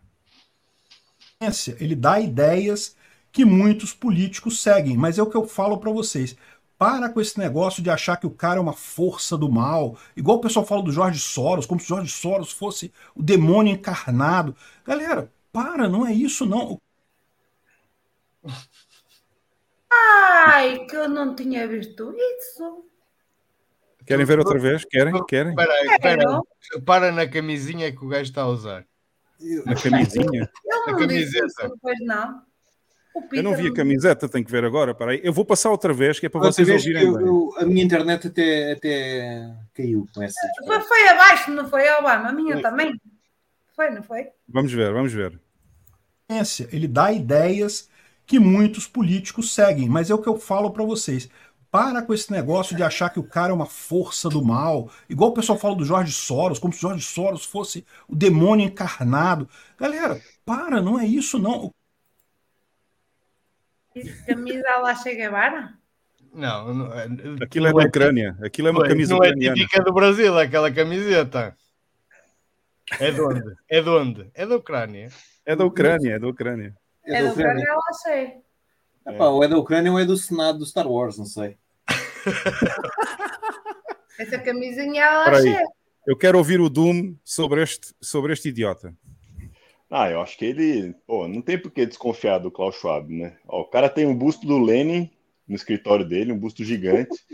Ele já falou no livro dele que ele quer reduzir a população mundial para 500 milhões de pessoas. Eles estão querendo forçar a gente a consumir menos carne, consumir menos energia.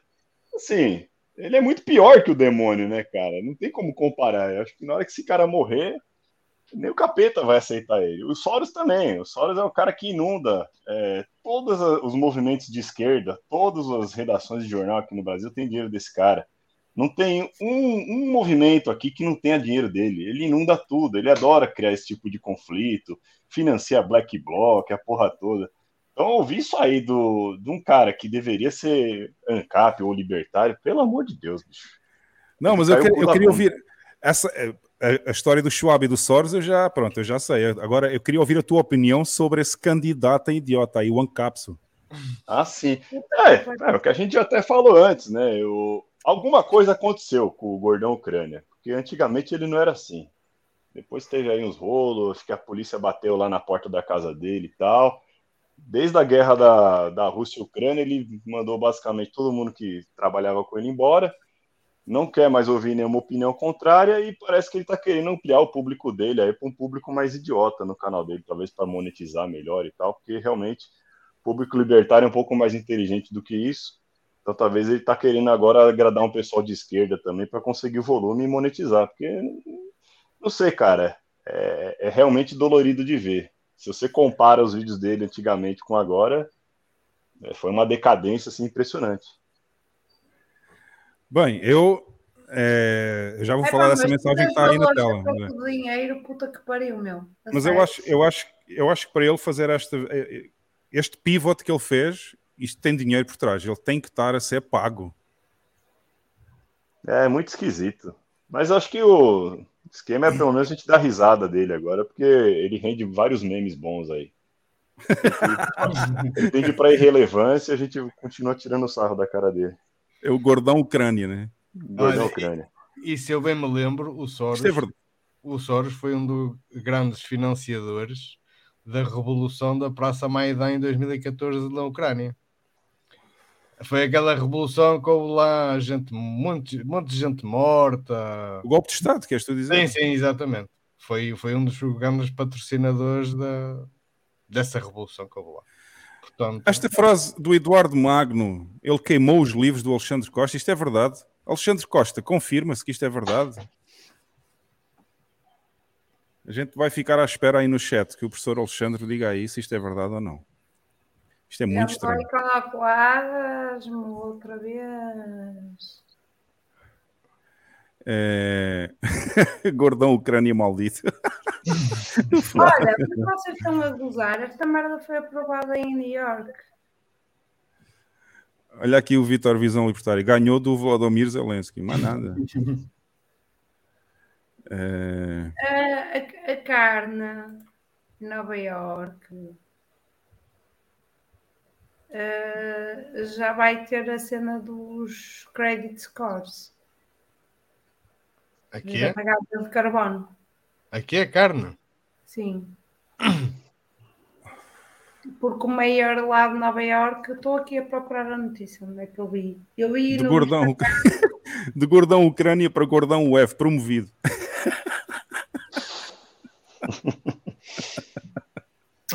Epá. Onde é que está esta merda? Eu vou pôr aqui ao meu e-mail que eu mandei isto. Olha aqui a resposta do professor Alexandre Costa, muito bom. Não sei se queimou, nem sei se leu, mas se leu, não entendeu. é isso mesmo, Alexandre, é isso mesmo. Eu vou-vos mandar bom. aí uma cena para o chat. Bom, pessoal, eh, foram os cinco candidatos que nós tínhamos aqui a idiota da semana. Eu vou colocar neste momento a votação no grupo do Telegram. A votação já está online agora. Podem, podem votar aí no, no candidato que vocês mais acham que foi mais idiota nestes cinco. E eu, o Doom pode votar também. Não sei se ele já está lá no nosso grupo no Telegram. Eu não estou, não. Deixa eu pegar aqui. Tá lá no, no link do Twitter, tem?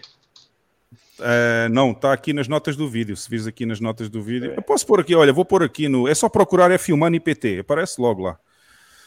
Eu vou pôr aqui também na tela, barra ecrã. Ah, não é este, enganei-me. É este aqui. É, é t.me barra F Humano IPT. Ou então é só pesquisar F Humano IPT aí no, aí no celular, barra telemóvel, e encontram logo. Tem uma bandeirinha portuguesa e uma bandeirinha do Brasil também, no nome. Vou entrar juntem-se a nós lá, juntem-se a nós lá no Telegram e participem da votação. Já temos imensos votos assim que eu pus a votação online aqui. O pessoal já, já começou aí a arrebentar com, com o teclado virtual aí do, do iPhone. Vou pôr aqui o meu voto também.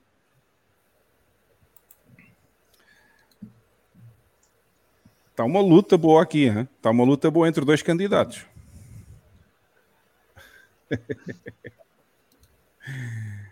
E, bom, a votação vai ficar online até o final, tá? E no final do podcast a gente vai anunciar o vencedor aqui. Por isso fiquem aí para saber quem ganhou. A gente fecha a votação no final do podcast e depois vamos ver quem foi o, o Felizardo. Eu pensava que a votação ia ser menos, menos ranhida, mas está tá uma luta boa aqui. Pensavas que ia para quem? Eu pensava que ia para o último. Para o encapso do Jorge Soros. a cabeça de Jorge Soros. Não, mas está boa a luta aí, está boa. Vamos lá, temos até o final do podcast para fazer a votação, pessoal. Entrem lá no grupo do Telegram e votem. É a vossa palavra que manda aqui. Bom, vamos então passar à última parte aqui no podcast, né, pessoal? Que é o que estavam todos à espera da gente falar um pouquinho do mundo palhaço. Carlinha, Carlinha está aqui atenta à votação, já vi. Olha só a cara dela a pensar qual é que vai votar. Não, já votei, já votei, já votei. Então é a procura de onde é que estou. Vocês não têm noção, eu perdi-me aqui no meio destes 300 mil seguidores que eu tenho abertos e eu perdi-me. Bem, então vamos lá. Vamos rodar a vinheta aqui da última. O quê? Não ouvi, Carla. Eu não sei onde é que eu estou. Não sabes onde é que estás? Estás no Porto, mulher. vamos então rodar a vinheta e vamos falar com o nosso convidado. Eu separador da, da live, meu, a sério. Tenho 300 mil separadores abertos. Jesus Christ, olha só, olha só como esta mulher já está. Bom, vamos lá rodar a vinheta que ela já se vai encontrar.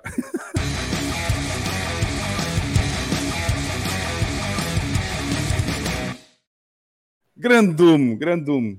Eu vi lá Opa. no Twitter, eu vi lá no Twitter que disseste assim: hoje vamos coringar. Coringar, eu suponho que é zoar, né? É, coringar, a gente agora tem um, tem um verbo aqui no Brasil, que é o coringamento, que é o processo de você realmente é, enlouquecer, né? Assim como o filme do Coringa, o Joker, você começa a olhar o mundo palhaço e fala, beleza, meu, é, ou eu entro em depressão, ou eu descubro uma maneira de dar risada com isso aqui, né? E é, então a gente entrou nesse ritmo aí, principalmente depois da, do que aconteceu aqui no Brasil na última eleição e tal, que a gente viu que o, os comunistas ganharam de lavada aqui, então agora tô, todo dia, é, todo dia umas três, quatro notícias assim, tipo, horrorosas aqui. Cara, tá complicado. E aí uma maneira que a gente tem aí é, é seguir o coringamento, cara. E uma das é. partes do coringamento é dar risada a outra parte é comprar Bitcoin para você manter a sanidade. Então, tira o dinheiro do Estado o máximo que você puder. E outra parte é você querer que o negócio acelere o mais rápido possível também. Porque eu acho que uhum. na situação atual, quanto pior, melhor, entendeu? Não tem que ser um negócio que vá piorar em banho-maria. A gente tem que agora deixar o negócio colapsar o mais rápido possível mesmo, para o povo aprender. E aí não sei se tem alguma chance de salvação, se o esquema vai ser embora daqui mesmo e para outro lugar.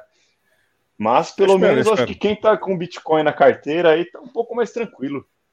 Eu espero, que, eu espero que o esquema seja ir embora mesmo, que a gente vai ter aqui, a, a cidadela vai estar de porta aberta aqui. Eu estou realmente bem, bem curioso para conhecer El Salvador e já, já tentar ver se realmente vai ser uma boa ideia, se é um plano B viável aí. Porque, olha, tá, tá complicado mesmo, viu? Tá, tá muito complicado. Eu já vi pelo, até, até pelos próprios idiotas da semana aqui, essa merda aí tá, tá foda no Brasil, meu. Bom, ah, desemprego aqui já aumentou. Só, deixa eu só começar pela pergunta que a gente faz aqui a todos os convidados é, antes da apresentação. Eu acho, eu acho que não é preciso fazer grandes apresentações sobre o BTC Doom. Ele faz parte dos Intancáveis. Todos os domingos eles fazem um Spaces no Twitter para falar das coisas que estão erradas, obviamente, e do mundo palhaço, não é? Isso. E a que horas é que é? Mesmo? É, é às 8 da noite, todo domingo.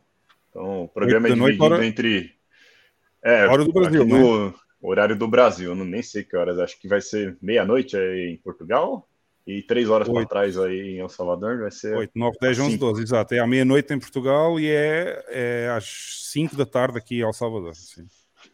E lá no programa a gente divide entre, mais ou menos no formato de vocês aqui também, a gente lê as notícias, é, comenta elas e depois a gente traz algum tema da semana ou traz algum convidado também.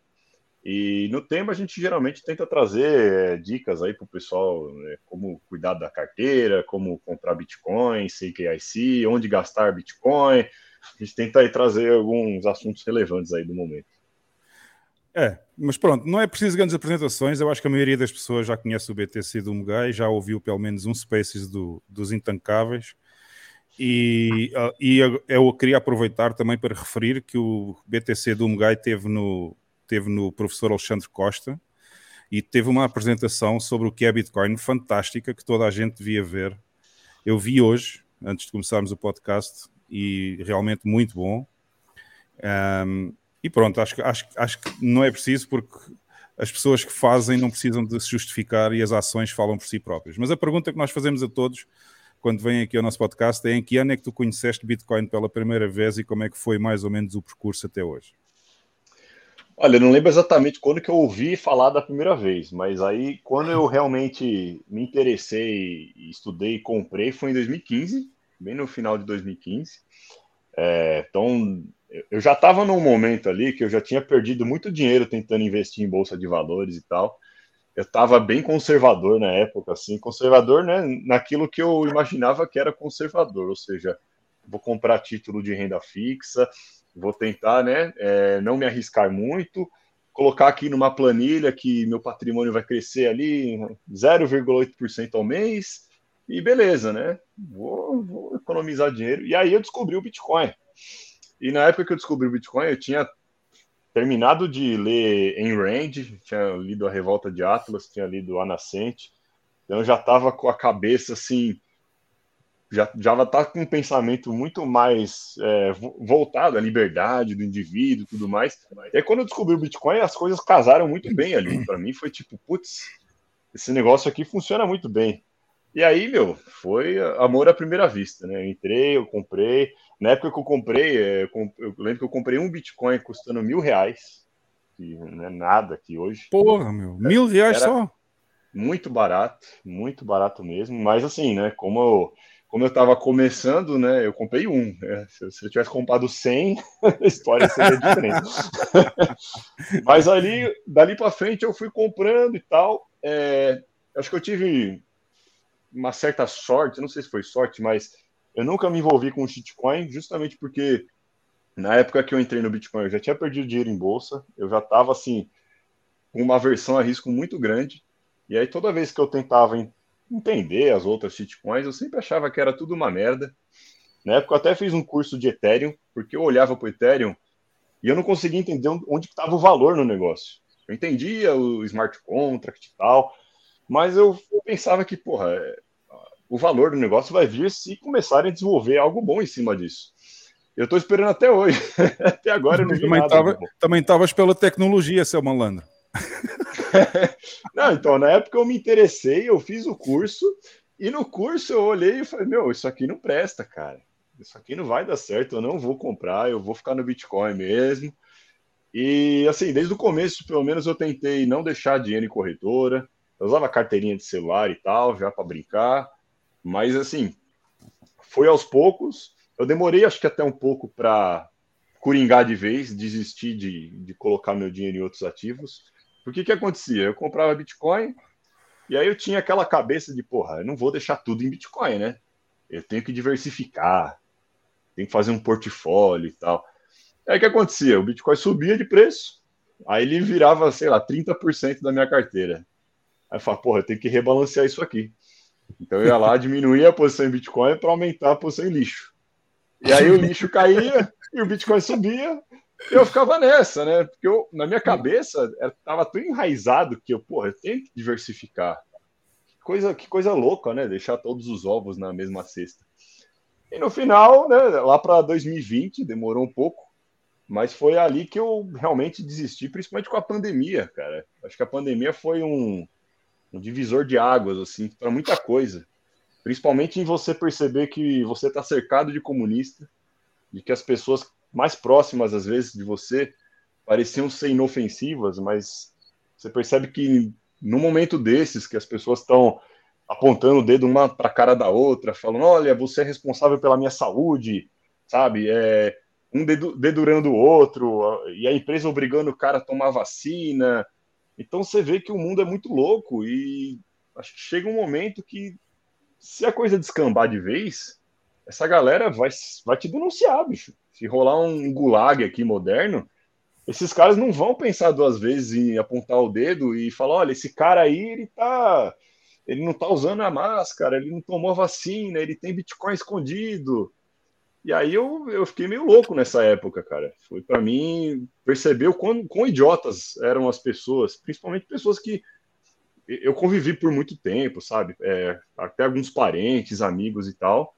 Eu falei, não, pera, eu vou, vou me fechar aqui. Então eu fechei tudo que é conta de rede social, criei essa conta aí do Dungai, que na época eu nem imaginava que um dia eu ia estar participando de podcast nem nada. Eu, eu criei só para poder ler o que estava rolando no Bitcoin Twitter e tudo mais, né? Poder interagir.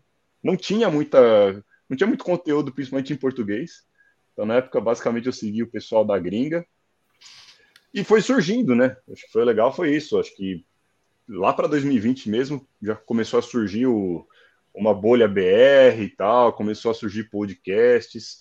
E aí foi crescendo, crescendo, e hoje a gente está em um tamanho legal a, a, ainda é uma bolha pequena, tem pouca gente, a gente basicamente todo mundo se conhece, todo mundo tem contato de todo mundo aqui, mas está crescendo, né? Eu sei que ano que vem tem halving, e aí com o halving o preço do Bitcoin sobe, e aí vai entrar gente nova, e aí vai ter shitcoinhagem, e vai ter muita armadilha para o pessoal novo.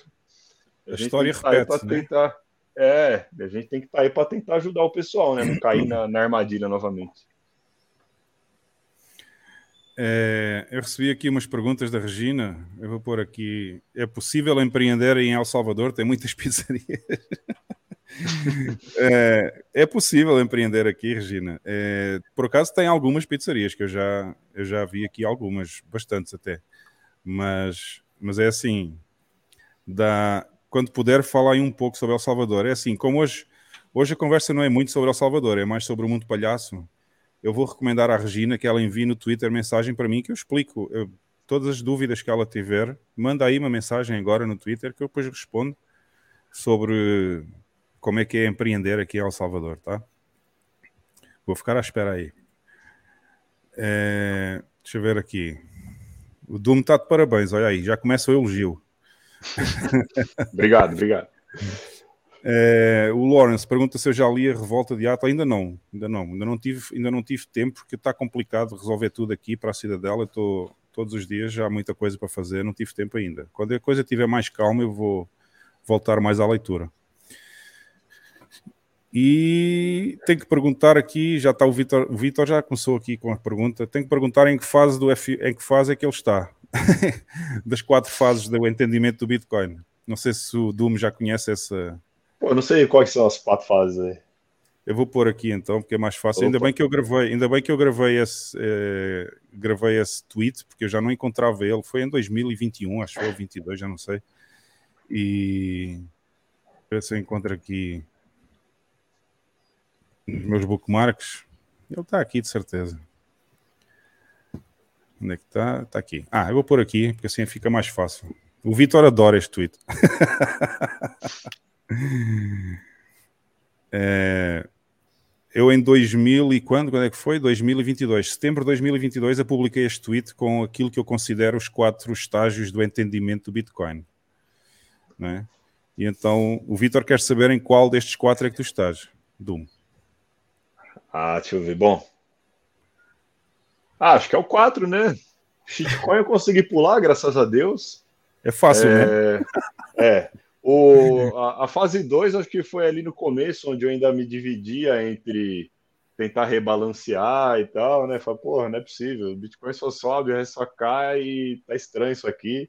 Mas aí eu percebi que eu tava perdendo dinheiro, né, porra? Se o Bitcoin só sobe, o resto só cai, por que, que eu tô insistindo, gastando meu tempo comprando relatório, tentando entender política para saber qual ação que eu tenho que comprar? E aí acho que você chega agora no, no quarto, que é realmente você entender que, beleza, se o Bitcoin continuar nesse preço, é, tudo bem. Ainda assim é um ativo que vai me trazer liberdade, que ninguém vai conseguir meter a mão. Então, porra, é, vale a pena lutar por isso, né? Acho que é, um, é uma causa realmente moral aí das pessoas poderem é, optar por isso e lutar por isso, tirar o dinheiro do Estado o máximo que puder.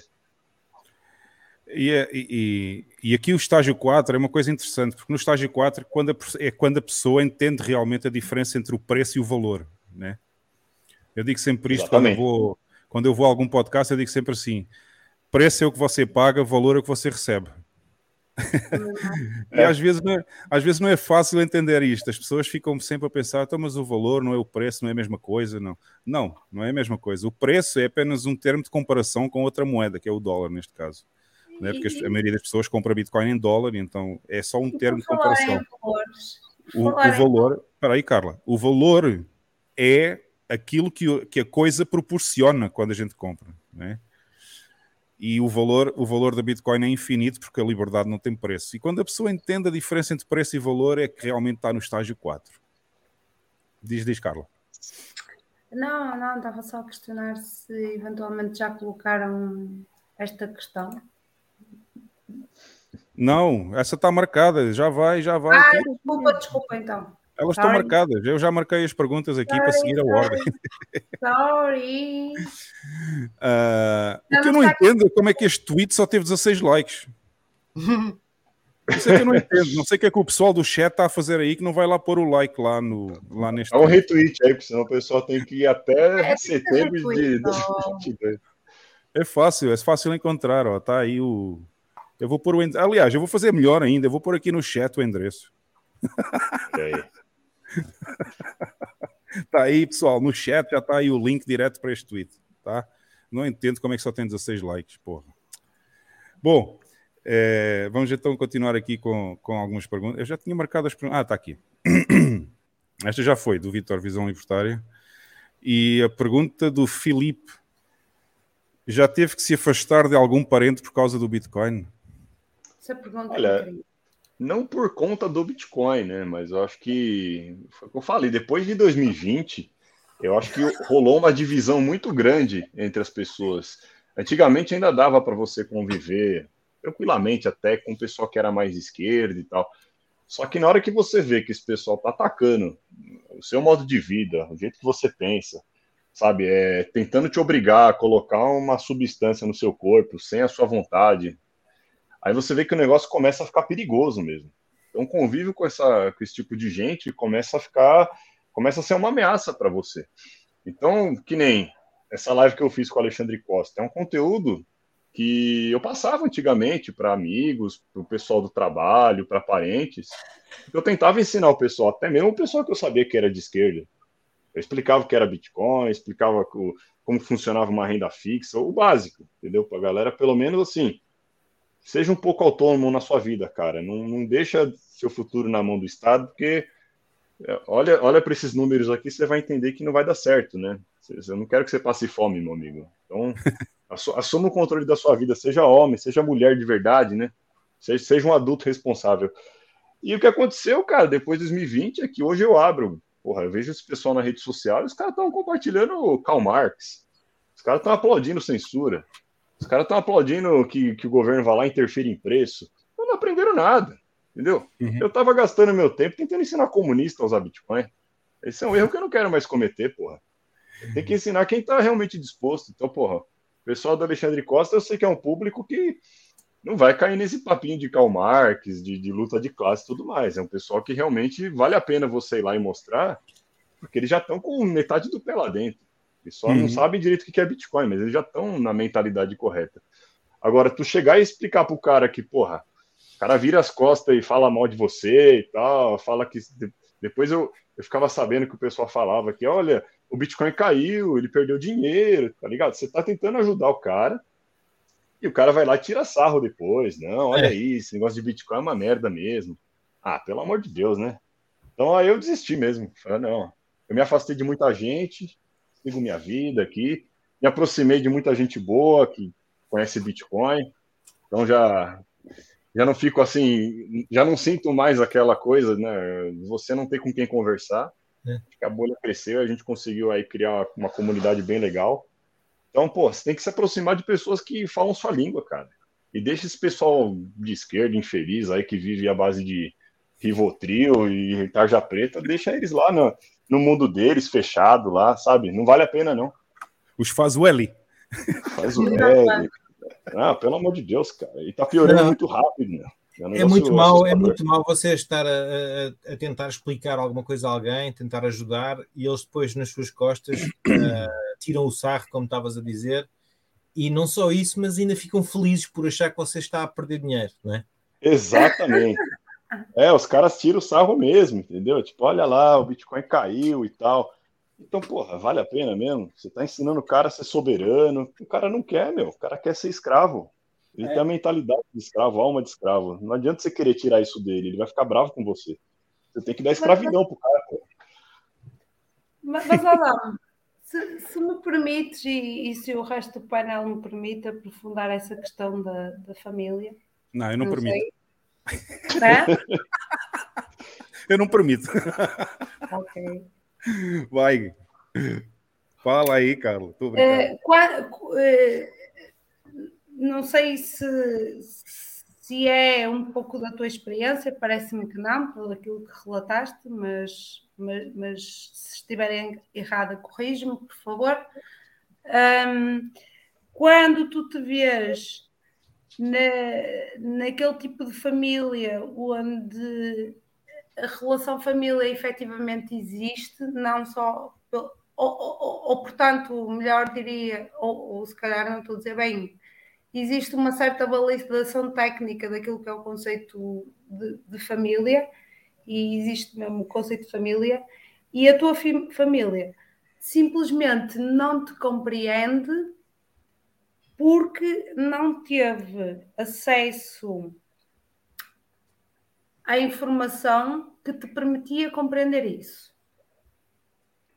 Ah, eu e não sei.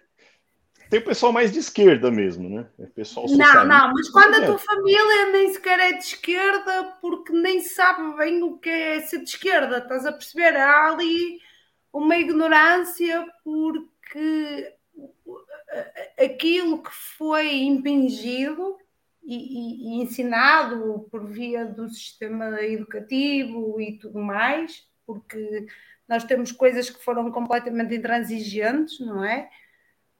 Um, não te permite nem sequer tu, tu, tu fazeres uma analogia de esquerda. Uh, só te permite pensar, quando estás no seio familiar, que só te permite pensar que e, e, tu próprio consegues ver isso quando a tua família nem sequer teve ferramentas para perceber o que é esquerda, o que é que é direita. O, Eu já me esqueci do início é da pergunta.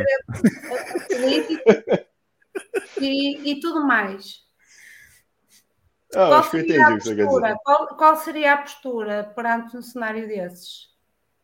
Não, eu acho que já está. Hoje em dia, já está muito claro, o pessoal já entende muito bem o que, é ser de esquerda, ser de direita, ser libertário. Acho que até uns anos atrás isso era meio nebuloso. É, Pós-pandemia, aqui no Brasil, principalmente, eu acho que teve um. Assim, a, a, divisão ficou muito clara, entendeu? Não tem mais assim, não tem nem o meio termo mais. Ficou um negócio que ou o pessoal vai totalmente para um lado ou totalmente para o outro. Então eu vi racha assim entre parentes mesmo, tipo mãe brigando com filha, porque a filha virou de esquerda e a mãe virou de direita.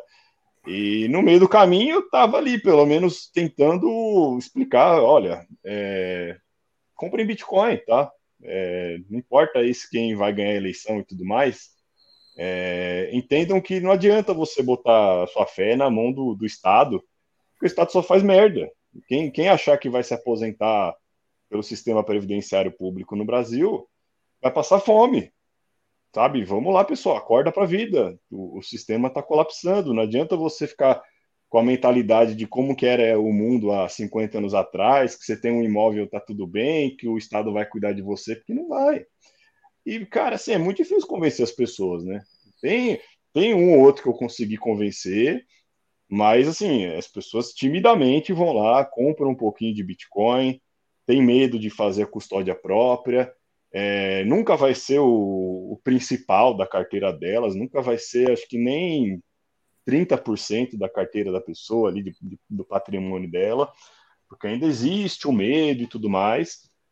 Mas eu tento, né? Pelo menos assim, os parentes que ainda consigo conversar e tudo mais, que tem uma visão pelo menos mais clara do que está acontecendo com o Brasil, está vendo essa decadência, é, a política piorando muito rápido, eu já falo, olha pessoal, beleza, não, não tem jeito, não adianta ir para a porta do quartel, não adianta implorar para político, que ninguém vai resolver nada.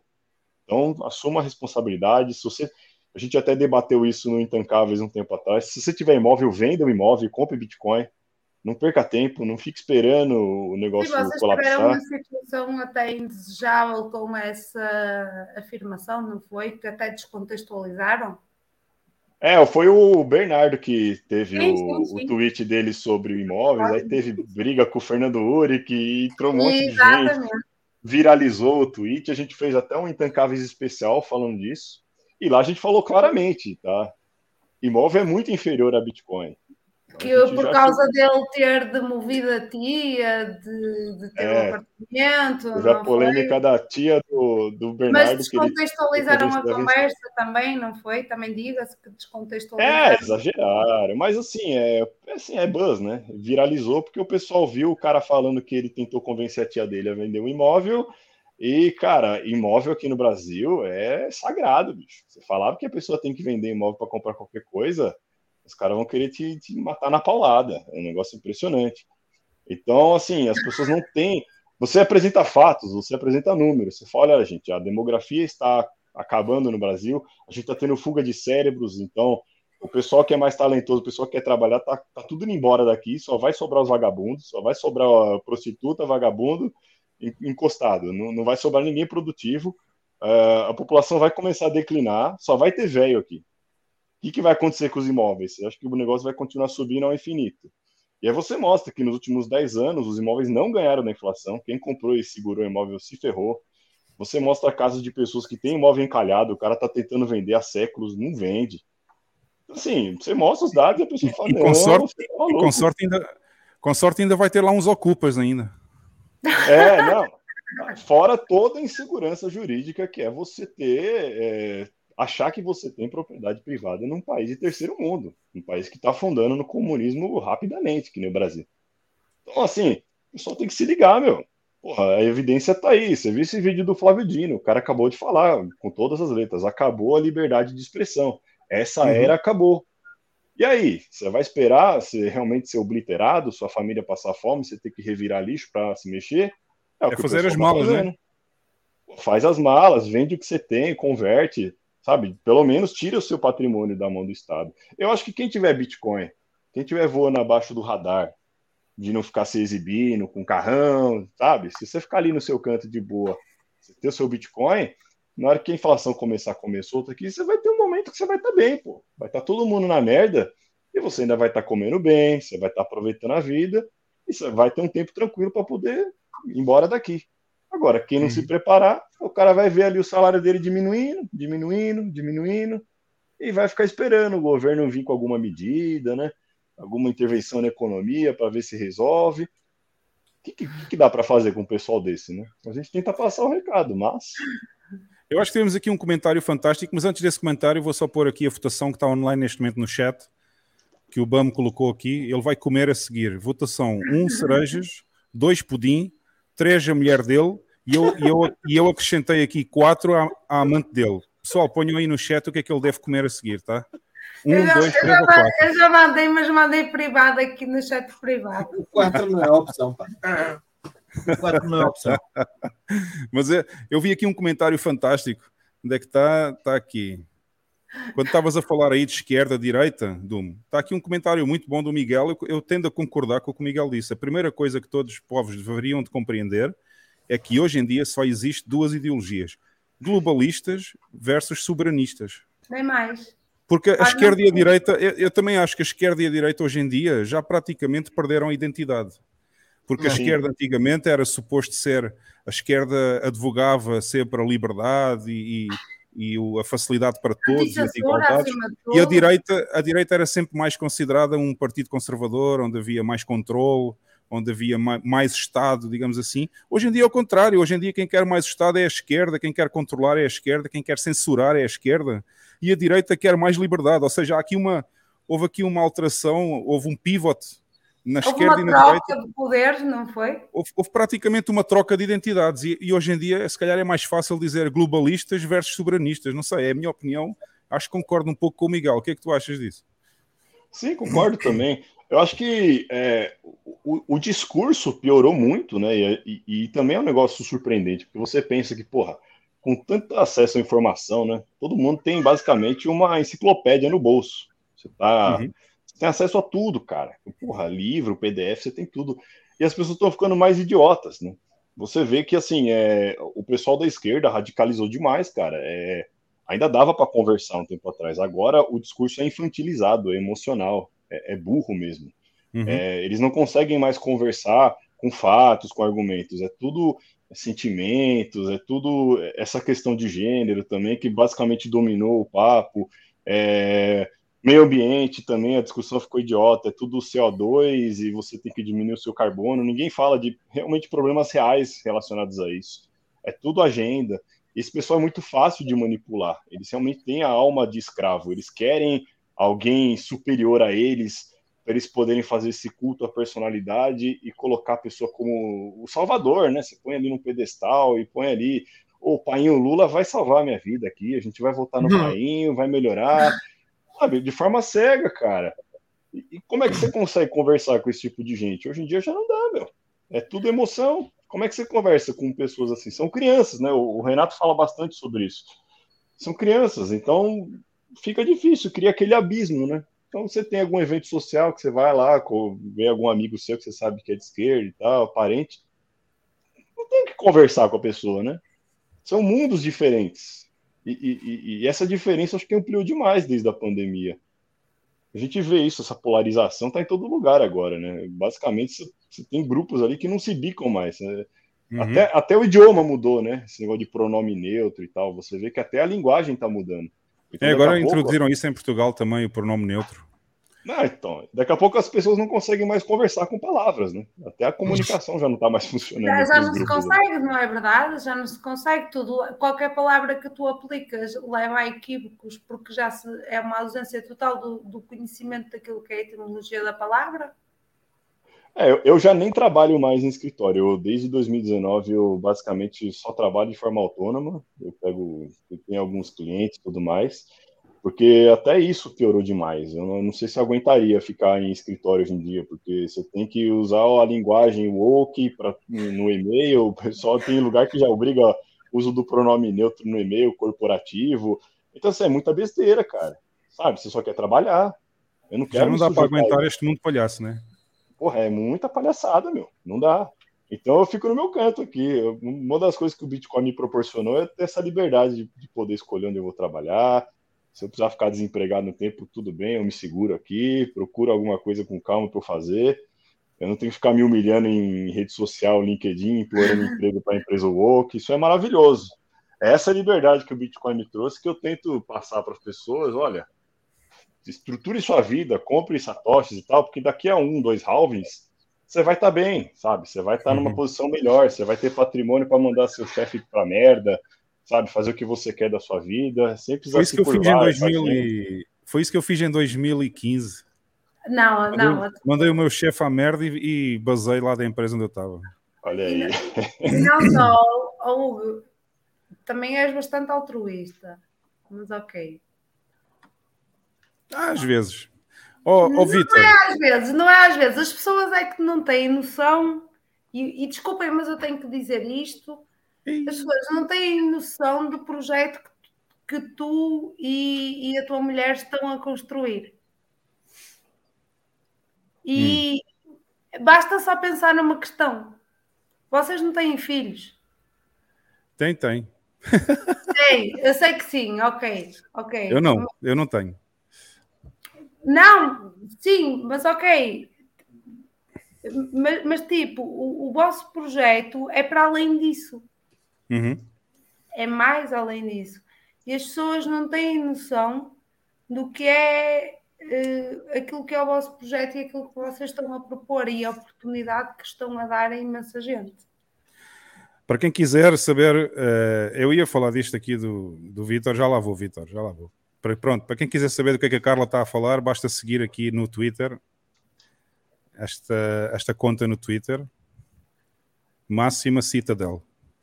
Pronto, não vale a pena a gente falar nisso agora, porque eu estou a planear um episódio mais para a frente com uma pessoa também dos Intancáveis, outra pessoa dos Intancáveis. Estou é, a ver se planeio um episódio sobre cidadelas e locais de liberdade, ilhas da liberdade, digamos assim, entre aspas Mas se vocês quiserem ir sabendo mais sobre o projeto que a Carla acabou de falar, basta seguir aqui esta, esta conta no Twitter e nós vamos publicando lá uh, as novidades que vão existindo. Claro que ainda vai demorar um pouquinho, mas pronto, era disto que a Carla estava a falar. Okay? Oh, eu vou só dizer aqui ao Miguel que eu não estou a laxar ninguém. O que estou a falar não é nada que não seja do conhecimento geral, só que ninguém olha para isto, porque tipo, ah, o Hugo é o arrogante, o Hugo só diz mal e não sei o quê. Quem é que foi o filho da puta que atravessou o oceano? Talvez. Com a com a, com a, com a, com a esposa e desbravar caminho. Quem é que foi? Tipo os portugueses já 500 anos atrás. Quando chegaram ao Brasil. Opa, eu, e vocês? Eu trouxe, eu e trouxe deu merda. E deu merda ainda por cima, deu merda. Eu trouxe, oh, oh, Carla, eu trouxe uns espelhinhos, mas aqui não resultou, aqui não funcionou. Pô. Foi. imagino que se calhar você, eu, eu não sei, eu não, eu não sei, isto já sou eu a especular. Mas se eu estivesse no, no vosso lugar, tipo, se calhar vai dar merda, se calhar não vai correr bem. E ainda Pode assim, dar merda. Hein? houve a coragem de. Uh, uh, opa! Isso ainda ninguém sabe. Se vai dar merda ou não, pode dar, pode não dar. Eu espero que não dê, mas a possibilidade de dar merda é grande, obviamente. Uh, temos não que fazer as coisas com muita... Não interessa, tudo pode dar merda na vida, é preciso é ter coragem e... Uma coisa é certa, se, se não fizerem nada, não dá merda nenhuma. se, se não fizerem merda, estão garantidos, pronto, aí não há problema nenhum. Agora, se tentarem fazer as coisas, eu estou a tentar, mas ainda não, ainda não falo muito no assunto, porque eu quero ver coisas mais concretas e, portanto, ainda vai demorar um pouquinho toda a gente sabe que construir isto assim não é fácil. Não, mas é preciso olhar para estes e... projetos e é preciso começar eh, a olhar para eles com mais atenção. Mas pronto, sigam com paciência, porque obviamente isto não vai estar pronto amanhã. O Doom também, se calhar, já, já viu esta conta no Twitter. Sim. Isto são coisas que demoram tempo e, e vamos com paciência e com calma fazendo as coisas com pés e cabeça, que é para ver se não dá errado, não é? Por isso é que. Por falar em espelhinhos, uh, hum alguém viu esta semana aquela questão do selo das Jornadas da Juventude do Vaticano? Não. Que yeah. eles tinham o Papa Francisco e tinham mais uma série de gente uh, no padrão dos descobrimentos, assim visto. Ah, eu vi, eu vi, eu vi. Ah, eu vi essa do padrão, mas não sei porque é que fizeram. Era gente ou crianças? Porque, porque o padrão do, do, do, dos descobrimentos representa os, é, aquela época dos descobrimentos, e então a malta do, do, da reconstituição histórica ou da. Ou da reparação? Daqui? Reparação da, histórica? Da reparação, não, não era isso que eu queria dizer. Da, do revisionismo histórico, sabes? E agora ah. ficam indignados ou ficam ofendidos, oprimidos por causa do, do padrão dos descobrimentos. Então mandaram, fizeram pressão para tirar Sim, qualquer dia vão tirar o padrão dos... de qualquer dia, qualquer dia vão tirar o padrão dos descobrimentos aí de Lisboa porque é uma estátua ofensiva. Mas isso já foi proposto. Isso foi proposto há pouco tempo. Enfim. Enfim, por isso é que eu me fui embora não, desse então, país. Esse é o novo iconoclasmo. O que é que foi o iconoclasmo? Se olharmos para trás. Foi uh, queimar e destruir tudo aquilo que era simbólico, fosse bom ou, ou mau. Ou melhor, aquilo que na altura se achava que era mau, destruiu-se. Sim, era o que foi, foi, fizeram nos Estados Unidos também com as estátuas dos, dos generais da, do Sul, quando foi da Guerra Civil. Pronto, eles querem fazer o mesmo em Portugal agora. O Doom não sei se está a par disto. Já tinha sido proposto, é... proposto antes disso para a ponto 25 de Abril, por exemplo. Sim. Pronto, existe um, existe um, existe uma, um monumento muito grande em Lisboa que se chama o Padrão dos Descobrimentos, que tem lá todas as pessoas que estiveram ligadas aos descobrimentos à altura do ano 1500, mais ou menos, quando os, os velejadores portugueses foram passear pelo Oceano Atlântico e agora querem tirar de lá essa. Querem, pronto, querem acabar com esses, esses símbolos, digamos assim, dessa época que foi construída já há tantos anos, esse padrão de descobrimento. Mas, é ofensivo? Enfim, é, é, dizem que é ofensivo porque não sei o quê, sei lá. Tem que colocar a estátua é. de um traveco gigante, né? É uma coisa assim. Já, é, acho que lá, mais perto, lá, lá perto já tem uma de uns médicos com uma máscara. Já ah, olha aí, é, é esse tipo de coisa que a gente precisa. Ah, bem, aproveitando a, a, deixa da máscara. Deixa-me só dizer, deixa só dizer ao Vitor, pá, que eu não, eu não queria mesmo expulsar-te aqui do chat, Vitor, mas com esse tipo de frases. com esse tipo de frases estás a pedir, estás a pedir para ser Diz, diz, desculpa. Bom, é, eu queria perguntar uh, ao, ao Doom. Uh, com esta, com esta loucura toda que vivemos em 2020, não é?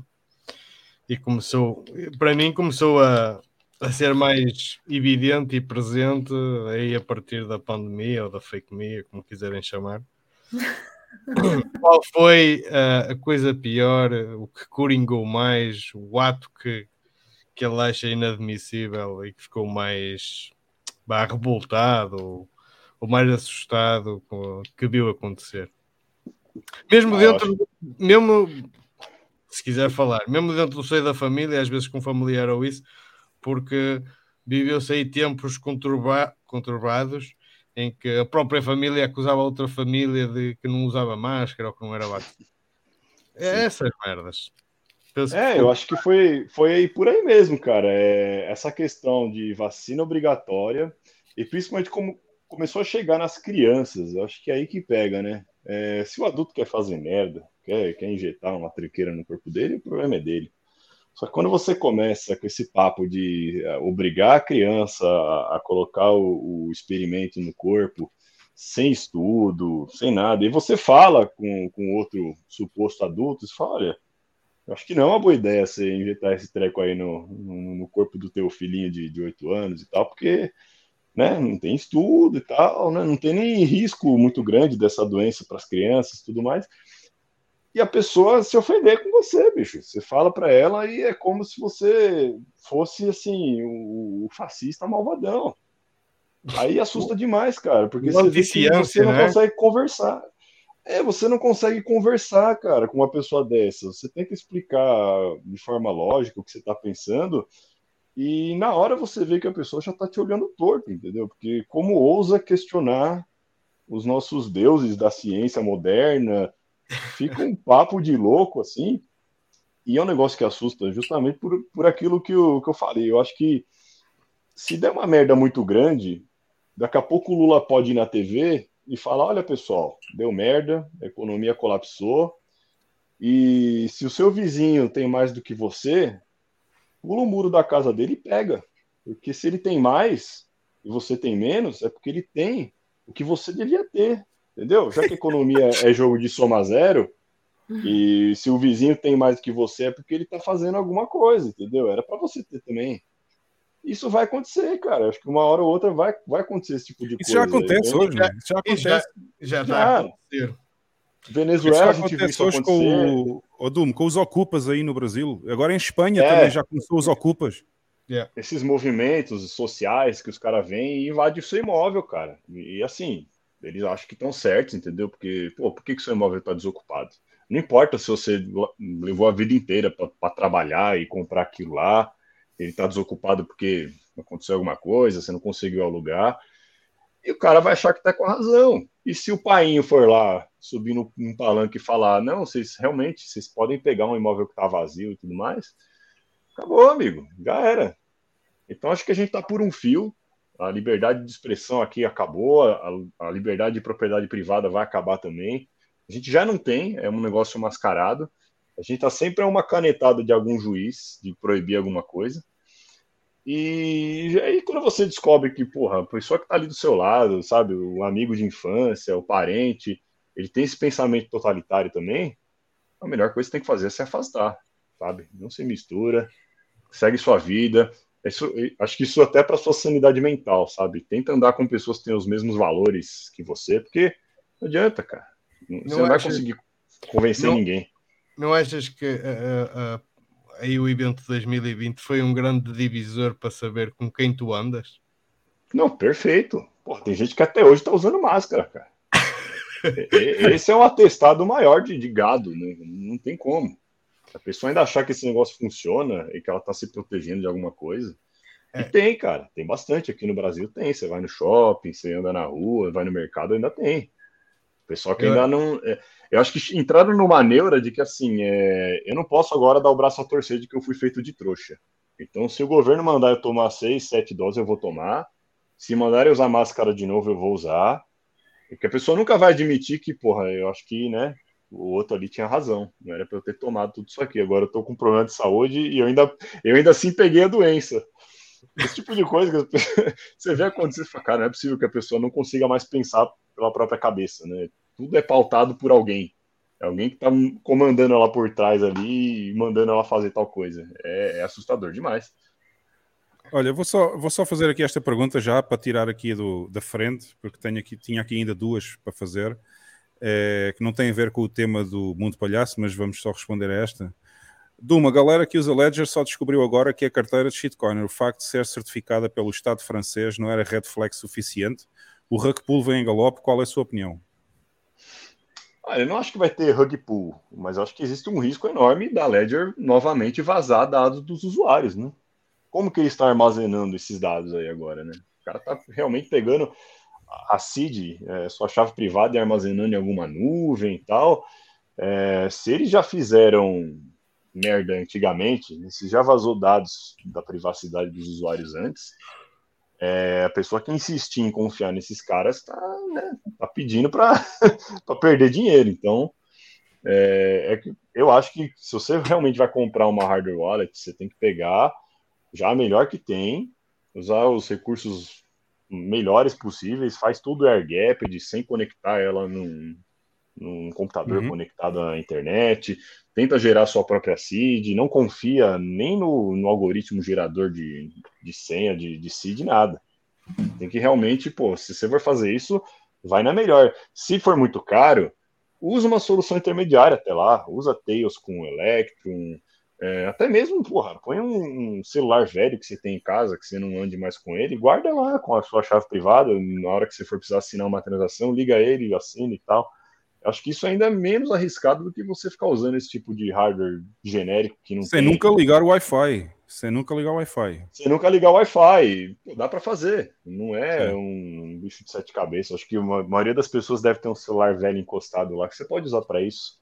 Você não precisa de um, há um, um vídeo do há um, nem nada há um vídeo do BTC Sessions que ele ensina a usar um, um celular barra telemóvel velho sem estar ligado, sempre offline para fazer a wallet, como se fosse uma hardware wallet. Ele ensina a fazer isso.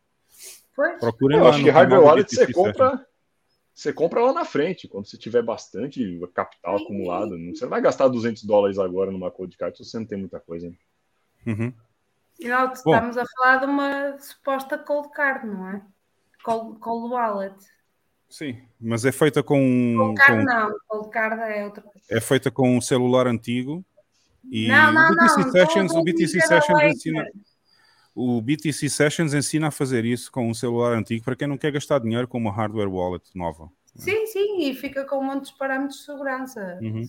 Só que, tipo, supostamente a Ledger era suposto ser uma cold wallet, não é?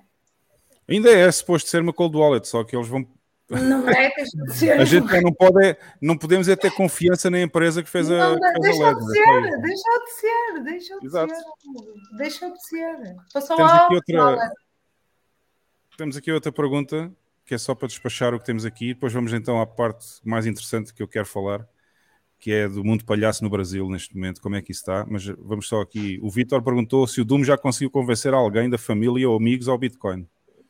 Já, graças a Deus. Tem, tem amigos eu consigo convencer bastante gente, apesar de que acho que foram muito poucos assim que realmente viraram bitcoinheiros. A maior parte deles entende o Bitcoin, é, coloca até bastante capital ali, patrimônio, mas não é assim, é bitolado, que nem a gente que vai ouve todos os podcasts e fica de olho aí pro que está acontecendo. Vou rodar meu Node Lightning, vou fazer, né? Vou vou usar todas as ferramentas possíveis. Mas o pessoal já entendeu, já, já começou a acumular. Para alguns parentes também, o pessoal mais velho, é, eles se interessam, mas tem aquele medo, né? O pessoal mais velho tem medo da custódia e tal, eles têm uma mentalidade diferente. Então a gente acaba fazendo aquele papel de, beleza, vai, eu cuido aqui para você da sua carteira, guarda o backup aí.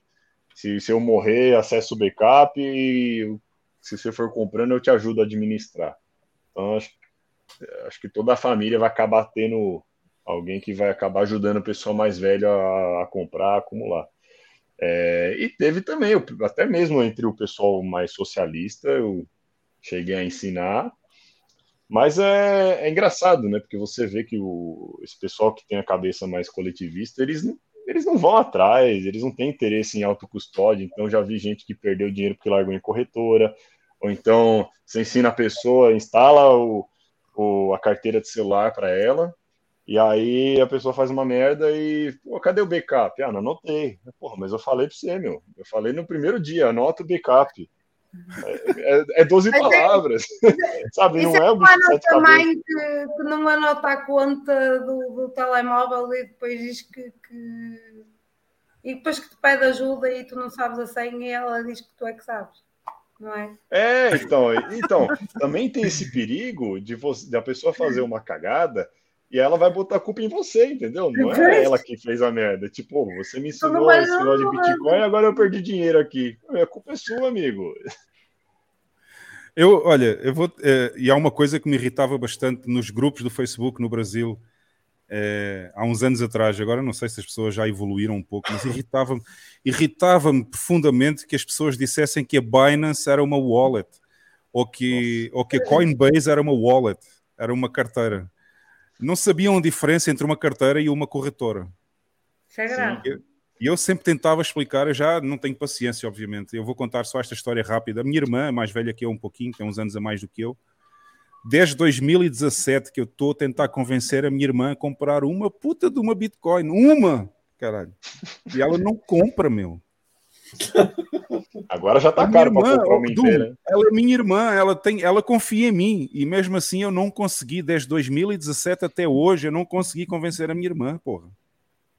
É complicado demais. Você vê que é é a mentalidade da pessoa, né? É muito difícil. A minha irmã está naquela narrativa do dinheiro fiat. Acabou. Ela nasceu naquela geração Toda, né? e é complicado, meu.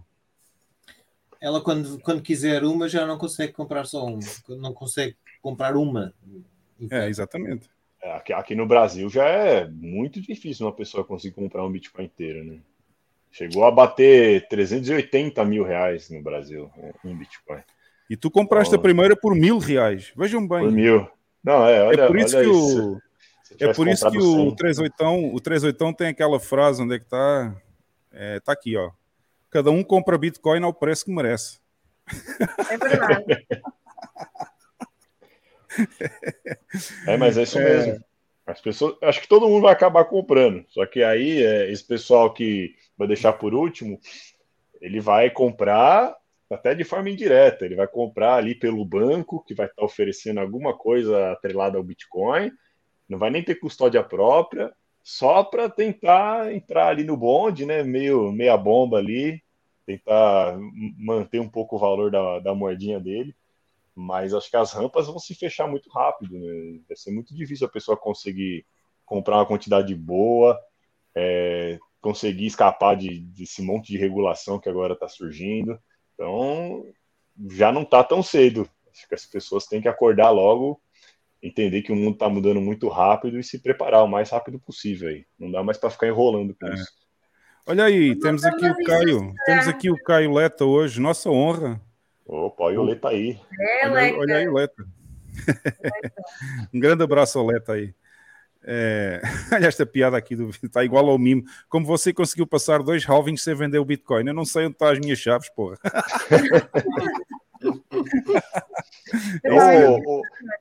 isso também é um negócio engraçado, né? Porque o, o, primeiro susto que você toma é sempre mais dolorido, depois é suave, meu. Eu lembro que é. o, grande, o grande susto assim, que eu tomei no Bitcoin foi em 2017, no final, né? Que ele saiu lá de quase 20 mil dólares, e aí foi ladeira abaixo, foram anos de dor até março de 2020, que acho que bateu menos de 4 mil, né? Se eu não me engano. E ali acho que foi a última dor que eu senti, porque, cara, depois eu continuei acumulando, né? Entendi o negócio e agora teve essa queda, então não vou falar que não doeu também, né? Sair de 69 mil dólares para 16 lá, doeu um bocado. Mas é. você já meio que consegue prever o que vai acontecer depois. Não, mas já tinha doído que, vem tem halving. Oi? Não, a gente já tinha passado por isso, né? Porque é, o primeiro, a primeira grande queda que eu sofri também foi no final de 2017, quando ela veio dos 20 mil até aos 3 mil. É, para mim, já vir dos 67 ou 70 mil até os 16, para mim já foi, ó.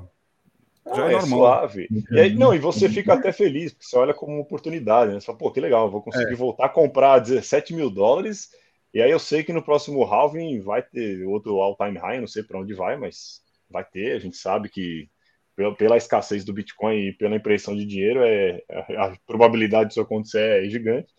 Então você já dorme tranquilo, né? Mas acho que todo mundo tem que tomar um susto, né? É ali que você descobre se o cara realmente é, é holder ou não é, se ele vai aguentar o uhum. trampo ou não vai. E aí é legal porque tem alguns amigos que eu converti nesse último halving, eles estavam no Oba-Oba também, e aí teve esse, essa queda e eu tava lá, né? Meio que ajudando eles a, a segurar a barra. Ó, calma, eu já passei por isso, eu sei o que você tá pensando. Fica tranquilo, continua comprando, não se desespera. Não, nunca. Vai dar nunca. tudo certo. Mãos de diamante, porra. Olha aí a pergunta do Filipe. Quando tudo der merda, como vai ser com esses familiares que a gente não conseguiu convencer? Vamos salvá-los? Olha, se tiveres dinheiro, a gente Complicado, salva. né? Será que eu já disse à minha irmã, eu já disse, eu já disse à minha irmã, quando ela quiser vir morar em El Salvador, tem porta aberta aqui, se ela precisar vir para cá, tá bom, tá na boa. É, tem que dar prioridade a quem realmente é, te ouviu, pelo menos, né? Comprou pelo menos um pouco e tal. E quem tem família muito grande?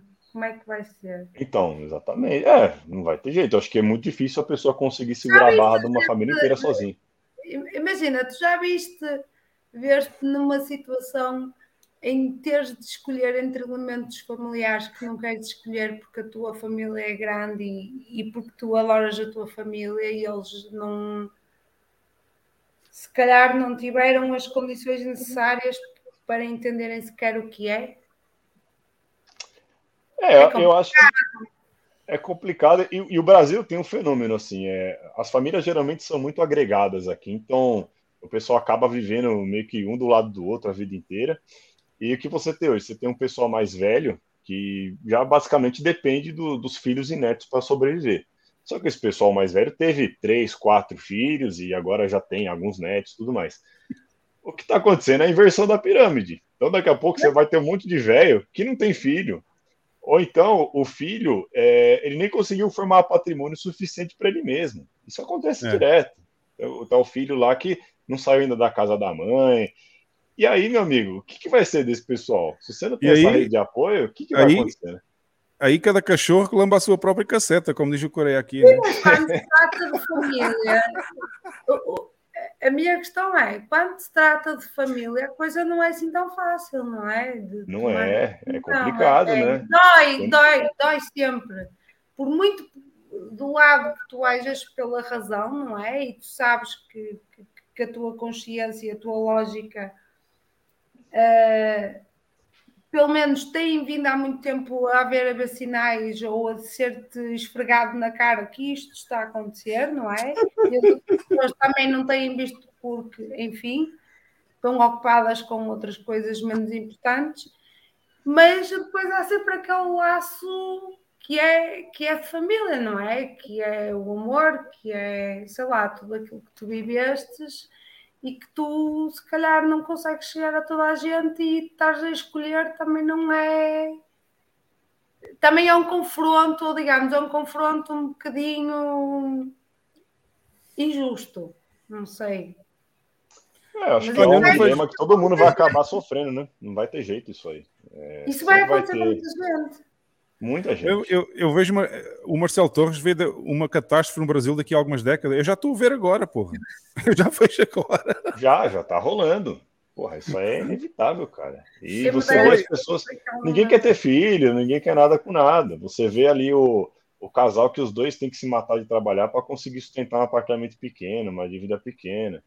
É, a velocidade com que as coisas acontecem, eu acho que impacta muito também. Então o cara vê, o cara que tá ali na casa dos 30, ele olha e fala: Porra, meu pai com a minha idade, ele já tinha um imóvel quitado. Por que, que eu tô na casa dos 30 eu ainda não quitei meu imóvel? Eu não tenho nem condição de começar a pagar um imóvel. Eu tô aqui pendurado no aluguel, eu trabalho, minha esposa trabalha, a gente não consegue pensar em ter um filho porque a gente não consegue sair do lugar. Mas por quê? Porque isso foi no banho-maria, né? Essa desvalorização da moeda, essa, essa mudança no padrão de vida, isso foi acontecendo pouco a pouco e a pessoa não consegue enxergar que, cara, hoje você tem muito menos capacidade de acumular patrimônio do que seus pais tinham. É a história do é sapo, é... né? É a história Exatamente. do sapo em água, em água que vai fervendo lentamente, né? Exatamente. O, o sapo ficou na, no caldeirão e não percebeu a merda que estava acontecendo. Então as é. pessoas que já nasceram nesse ambiente, elas não conseguem enxergar o que foi tirado delas, né? Porque você não sabe o que, que tinha antes. Você não consegue ver o, tirar o zoom e ver o, o, todo, né, do que, do que mudou nesse período. Olha, o capirotinho resolveu o problema e mora no porão da mãe. Mas olha, olha gente. e o Coreia, o Coreia também já vai avisando: ajuda os meus pais, os pais da minha mulher e os meus filhos, o resto colamba. Mas, mas eu, eu, queria, eu até queria e, e, gostaria de pegar nesse comentário do, do, do Coreia que é, ajudo, repara no que é que ele diz, eu ajudo os meus pais, os pais da minha mulher e os meus filhos. Portanto, estamos a falar já de uma pessoa que tem a capacidade de chegar a pelo menos duas gerações diferentes e ajudar. E antigamente, atenção, antigamente só os pais é que ajudavam os filhos. E, mais tá, ou menos. Né? Pronto, então estás a chegar onde eu quero. Estamos a falar de que em duas gerações consegue ajudar três famílias diferentes. Isso já é extraordinário. Muito. É muito raro isso. Tu não, é tu, como é que tu, com um sistema que tu tens, com aquilo que está, uh, com a lavagem cerebral que está a existir neste momento, nem, nem para ti próprio vais ter condições, quanto mais para os teus filhos, para os teus ascendentes, descendentes, o raio que o valha.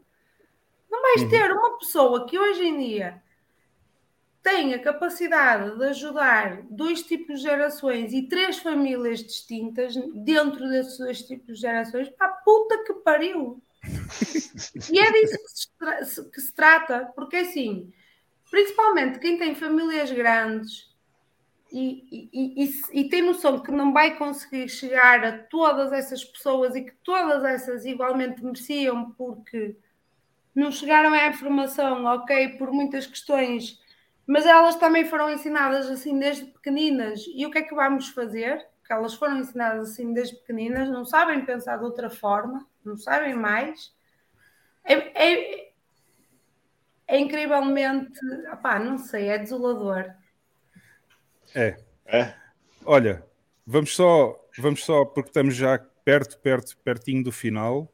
Eu queria só dar a palavra ao, ao Doom Guy agora, para ele caracterizar um pouquinho é sobre o mundo palhaço e como é que a Bitcoin vai ajudar a nós uh, conseguirmos lutar contra este mundo palhaço. Se calhar quiseres falar mais do Brasil, porque é a tua realidade, estás à vontade. O Brasil neste momento já é um mundo palhaço suficiente também. E eu queria no fundo, queria no fundo a tua, a tua reflexão sobre o que está a acontecer no Brasil com o mundo palhaço e como é que a Bitcoin pode ajudar as pessoas a, a superar este, este, este problema. É, o, o trabalho que a gente faz ali no Intancáveis, a gente brinca que é uma terapia de grupo. E, e, no fundo é isso mesmo, cara, porque Acho que se não fosse ali o, o, o desabafo semanal de ler as notícias e compartilhar ali com o pessoal e a nossa opinião sobre o que está acontecendo, é, dificilmente eu, eu, acho que eu estaria já no, no tarja preta mesmo, porque tá, tá difícil aqui o negócio. Para quem é... não sabe, em Portugal, tarja preta são os medicamentos que têm que ter receita médica obrigatória. Okay? É, aquele, aquele medicamento que deixa você dopado, calminho. É, para a cabeça. É. o, o, que a gente faz ali é trazer essas notícias que, porra, você olha e fala, não, mas o que, que isso tem a ver com o Bitcoin? Mas o que a gente está tentando é trazer os argumentos para que as pessoas entendam que você tem que fazer o máximo que você puder para arrancar o seu patrimônio desse sistema. Então, tudo ali que a gente acaba noticiando, se você ainda está com dinheiro é, em algum investimento de renda fixa, renda variável, você está pagando imposto, você está ajudando a financiar aquela palhaçada toda. É, e no Brasil, cara, assim, nesse último ano, ano passado, a gente já tinha o Intancáveis e às vezes dava trabalho de montar pauta. A gente tinha que caçar a notícia e tal. Agora, a gente tem que cortar a notícia da pauta, porque senão o programa vai ter cinco horas de duração. A gente tem que agora ir pegar o que é de pior e colocar lá e cortar um monte de coisa, porque não vai caber na pauta, porque é todo qualquer dia. dia Qualquer dia o palhaço já é tão grande que já não cabe num programa só, né? Já não cabe. A pauta antigamente levava 40 minutos, agora é uma hora e meia de pauta. Então, assim, a gente está vendo assim, as coisas acontecerem muito rápido no Brasil. A gente tenta trazer os argumentos para o pessoal, olha, é, não, não fique enrolando, ó. Olha o que está acontecendo, o que está acontecendo. É humorista sendo censurado, é o, o ministro da Justiça indo para cima das empresas. É, cara, plano econômico. Queres falar os nomes? Queres falar os nomes? Queres falar os nomes dos fila da puta que são aí os palhaços mor no Brasil? Olha, basicamente a gente tem uma Suprema Corte inteira aqui aparelhada. O Brasil é um narco-estado, tá? A gente tem que entender que tudo no Brasil é orientado a agradar bandido. Tudo aqui. O sistema político inteiro, o sistema judiciário, é tudo feito para favorecer bandido. Então, o cara que é honesto, é, ele é escravo aqui. Você, a única coisa que você serve aqui para o sistema brasileiro é trabalhar, pagar imposto e morrer o mais cedo possível para não dar gasto. O resto é, é só para vagabundo, entendeu? Para não receber a aposentadoria, né? Exato. E aí você tem uma massa de idiotas que acham que o, o governo vai dar um jeito, entendeu? Tem gente que realmente acredita, cara, e é, é, assustador. Você não consegue realmente conversar. Eu lembro que um tempo atrás, é, um casal de amigos e tal, que tem, tem essa visão mais esquerda, e conversa vai, conversa vem, a pessoa fala que, olha, é, eu tô querendo me aposentar antes dos 50. Eu falo, mas peraí, como assim aposentar antes dos 50? Não sei, tem um emprego merda, cara, do que você tá falando? Não, eu não quero trabalhar por muito tempo, eu quero me aposentar antes dos 50 e tal, tô, tô tentando contribuir com a Previdência. Uma pessoa dessa, ela acha que o mundo parou na década de 70, quando o Brasil uhum. tinha montadora, quando o cara entrava no emprego, se aposentava cedo, e estava tudo bem. Ele passava os próximos 20, 30 anos viajando, que era assim mesmo o Brasil. Estava tudo certo. O cara não está entendendo que, tá, que, a demografia aqui vai desabar, que não tem como sustentar a máquina pública. É isso é matemática, porra. Eu não estou falando do que eu acho que vai acontecer.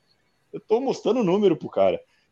As pessoas vivem nessa ilusão, bicho, de achar que, cara, é, sabe, é, vai, vai ser encontrado um jeito, as coisas vão continuar tudo do mesmo jeito que era antes. Eu acho que até o final dessa década o negócio aqui já vai ser terra arrasada. Não, não tem hum. mais como salvar. Então as pessoas precisam acordar, só que elas não vão acordar né, com você falando para elas, elas vão acordar com a dor. É na hora que a pessoa perder o emprego e perceber que não, tá, não tem mais emprego no mercado, ou que os empregos disponíveis estão pagando muito mal, e que as empresas estão saindo fora daqui por causa da insegurança jurídica, e de que os melhores talentos estão indo embora daqui, e que as empresas estão desistindo de empreender, estão desistindo de investir. Então, como é que vai ser o Brasil? Eu, eu não sei, mas pelo menos há um tempo atrás, acho que tinha uma certa luz no fim do túnel. Você tinha um movimento ali contra a esquerda mais forte, você tinha o povo indo para a rua, e parecia que ia melhorar. E agora acabou. É, a, a, a, esquerda arrasou o Brasil, eles conseguiram assim, destruir todas as frentes de oposição possíveis. Você vê, teve essa semana aqui um parlamentar que perdeu o mandato por, por besteira, na canetada mesmo, porque ele foi inimigo do, do presidente, porque ele foi contra a corrupção. Os caras foram lá na canetada, tiraram ele de lá. É, então, assim, isso aqui já a esquerda dominou. Os vagabundos dominaram tudo e não vai ter oposição. Então não tem mais luz no fim do túnel aqui no, no cenário brasileiro. O que a gente tenta desesperadamente. É, o que a gente tenta é, pessoal, não, não, não pensem que vai melhorar. Vendam o que vocês têm, acumulem Bitcoin, se sacrifiquem agora para você não ter que revirar lixo no futuro. Eu vejo também muita aqui gente um... que não quer baixar o padrão de vida. O cara acha que, pô, eu vou continuar vivendo bem, gastando bem. Eu não, eu não, não posso chegar para minha esposa e convencer ela que a gente tem que economizar no cartão de crédito e comprar uns bitcoins. Amigo, é melhor você fazer isso agora, cara. Porque tá aqui um resumo bom do Coreia. Tá aqui um resumo bom do Coreia. O, o, o presidente é um bêbado, o STF tem um cabeça de ovo que manda e desmanda e um circo no Congresso. É muito fácil ser bitcoinheiro no Brasil. Perfeito. Qualquer pessoa que ainda tem os neurônios funcionando, olha para isso e fala: porra, eu vou tirar meu dinheiro daqui. Só que você claro. vê que cada vez menos pessoas têm dois neurônios funcionando no Brasil. É impressionante, cara. A o decadência assim, cultural, intelectual aqui é muito forte.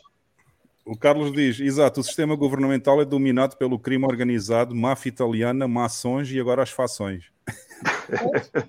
ou, seja, ou seja, o Brasil está uma maravilha, né? É um best-of. É um best-of.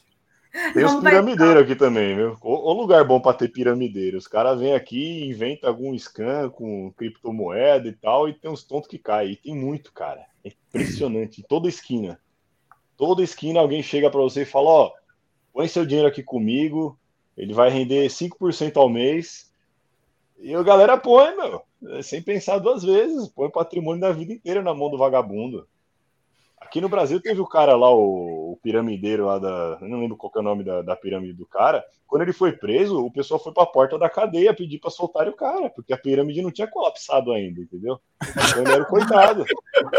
A galera tava. Não, mas tem vídeo no YouTube, uma multidão. A galera solta o cara, não quebra a pirâmide, porra.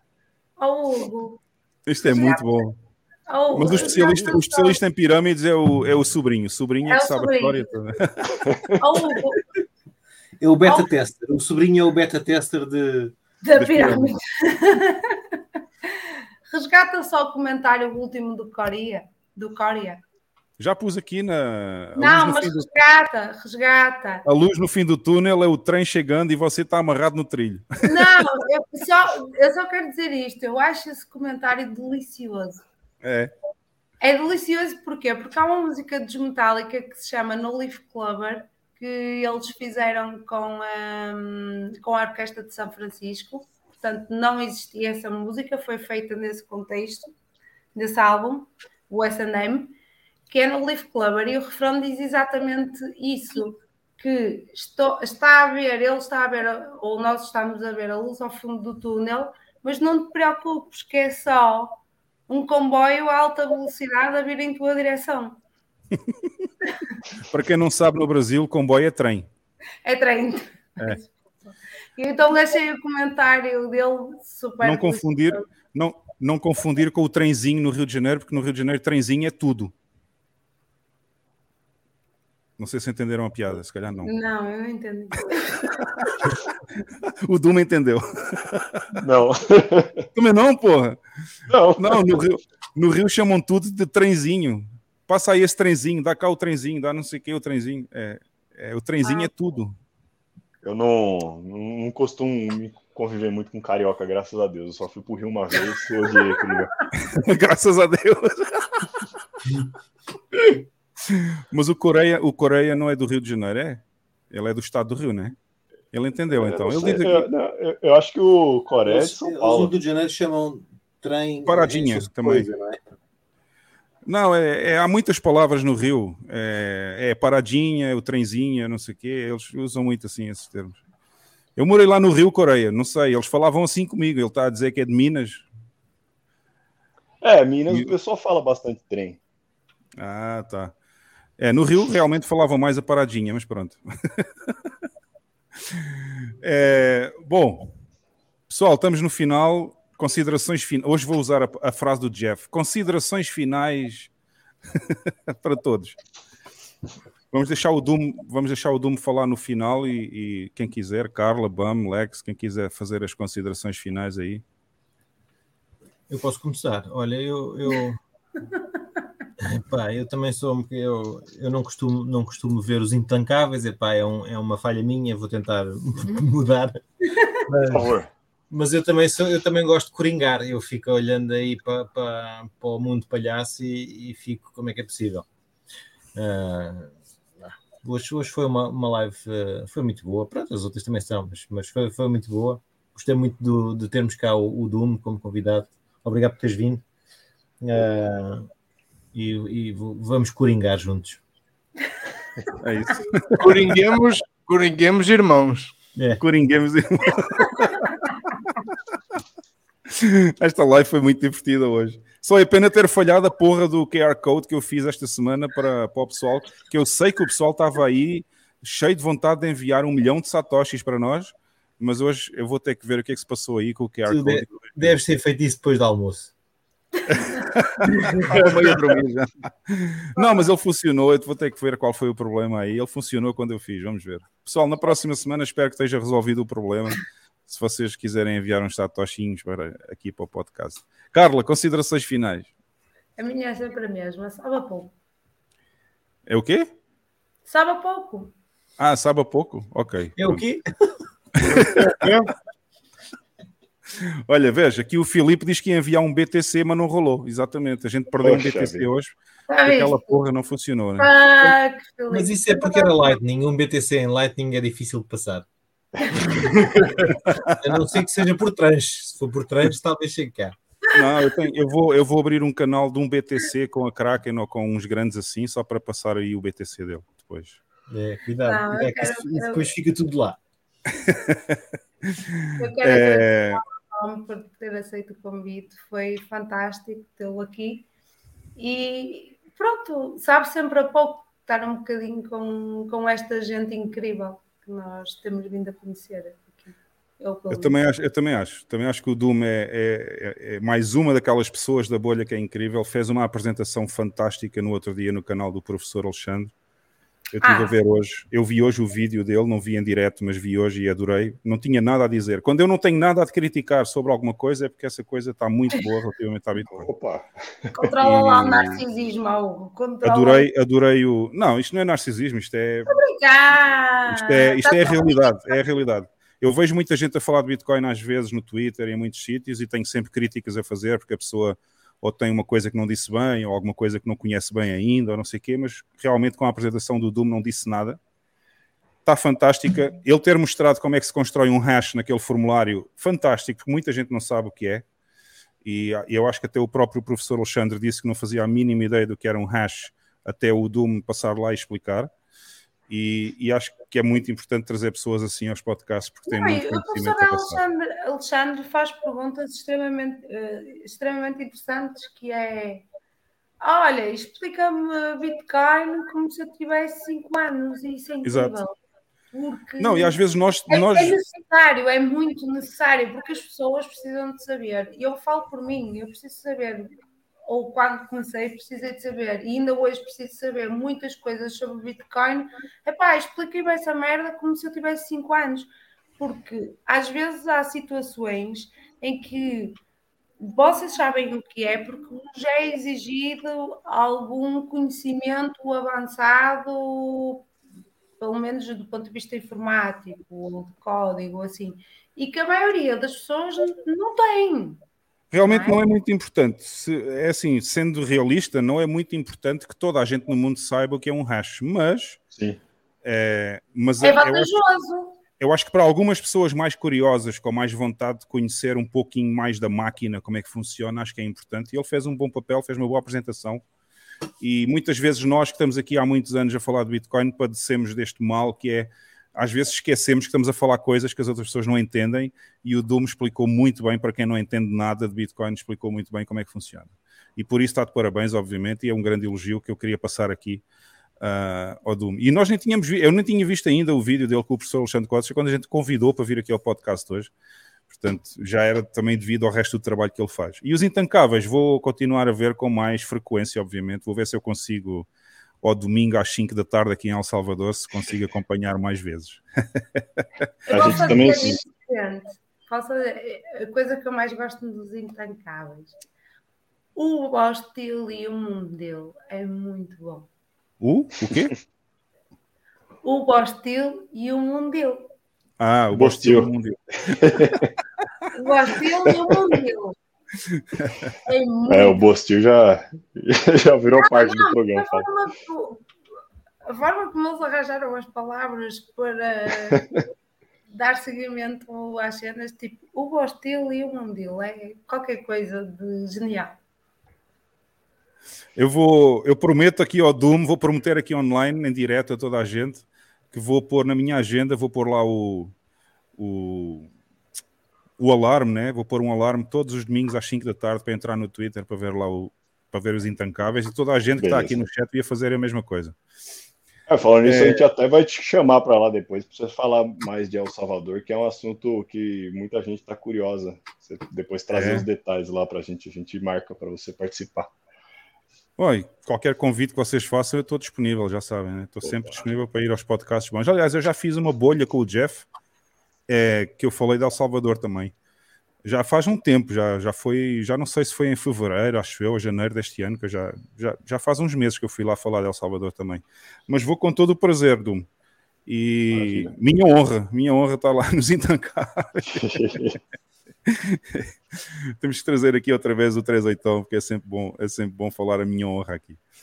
É, bom, pessoal, eu queria só agradecer então ao Doom por ter vindo aqui, ter, ter aceitado o convite para vir falar connosco. Foi um podcast muito bom esta semana, gostei muito. E a porta está sempre aberta. Nós dizemos isto a todos os convidados que vêm aqui, a porta está sempre aberta e quando quiseres voltar com algum tema interessante para falar connosco, é só avisar, tá? Obrigado, pessoal. Valeu muito a pena ter vindo aí. Foi um prazer conhecer vocês, finalmente, falar aqui com vocês hoje. Falar é... com o português também, né? Com, com esta língua portuguesa estranha, né? É, meu, dá, meu é difícil entender algumas coisas, mas tô, tô, conseguindo. Eu vou tentando fazer a tradução. Quando eu sei que alguma parte não entendeu, eu tento fazer a tradução. É, tem umas palavras aí que são complicadas. É, a gente também, além do, do Space, a gente tem o. A gente sobe o programa tanto no Spotify quanto no Odyssey. Então, quem quiser ouvir os programas passados, está lá. Esse ano a gente mudou um pouco e todo programa a gente tenta trazer um tema, até para valer a pena depois a pessoa escutar depois, né? Depois de, um, de algumas semanas. As notícias já vão estar ultrapassadas, mas sempre tem o tema. A gente já levou bastante convidado esse ano, tá, tá bem legal. A gente também agora tem um Telegram, que está aí no, no link do meu perfil do Twitter. Então a gente estreou essa semana o grupo e já tá tem bastante gente, já tá bem engraçado. A gente posta as notícias, posta uns memes lá. É, eu tenho aqui. Para formar só, a pauta do programa. Eu só recebi aqui dois links que tu enviaste para mim, que é o, o, o, teu link pessoal do Twitter, né? Que é este aqui. É, onde é que está? Bitcoin D00 é mano. Dois zeros, é, um pequeno Bitcoin... mano. O, o, meu Twitter antigo era BTC Dungai, só que aí eu fui banido, né? Aí eu criei ah, não sabia. Eu também é. já fui banido, porque eu tinha uma conta no Twitter desde 2010, mas eu fui banido em 2021, acho eu, uma coisa assim, eu tive que criar outra. É, então, tive que criar outra conta e ficou, ficou essa tranqueira aí, mas tá aí. então, para quem não sabe, para quem não sabe, o BTC, o BTC Doom Guy é o Coringa Mode On, mulher translésbica, supremacista, Bitcoin tóxico, live free, é, desde, desde o bloco 377.861, está muito bom.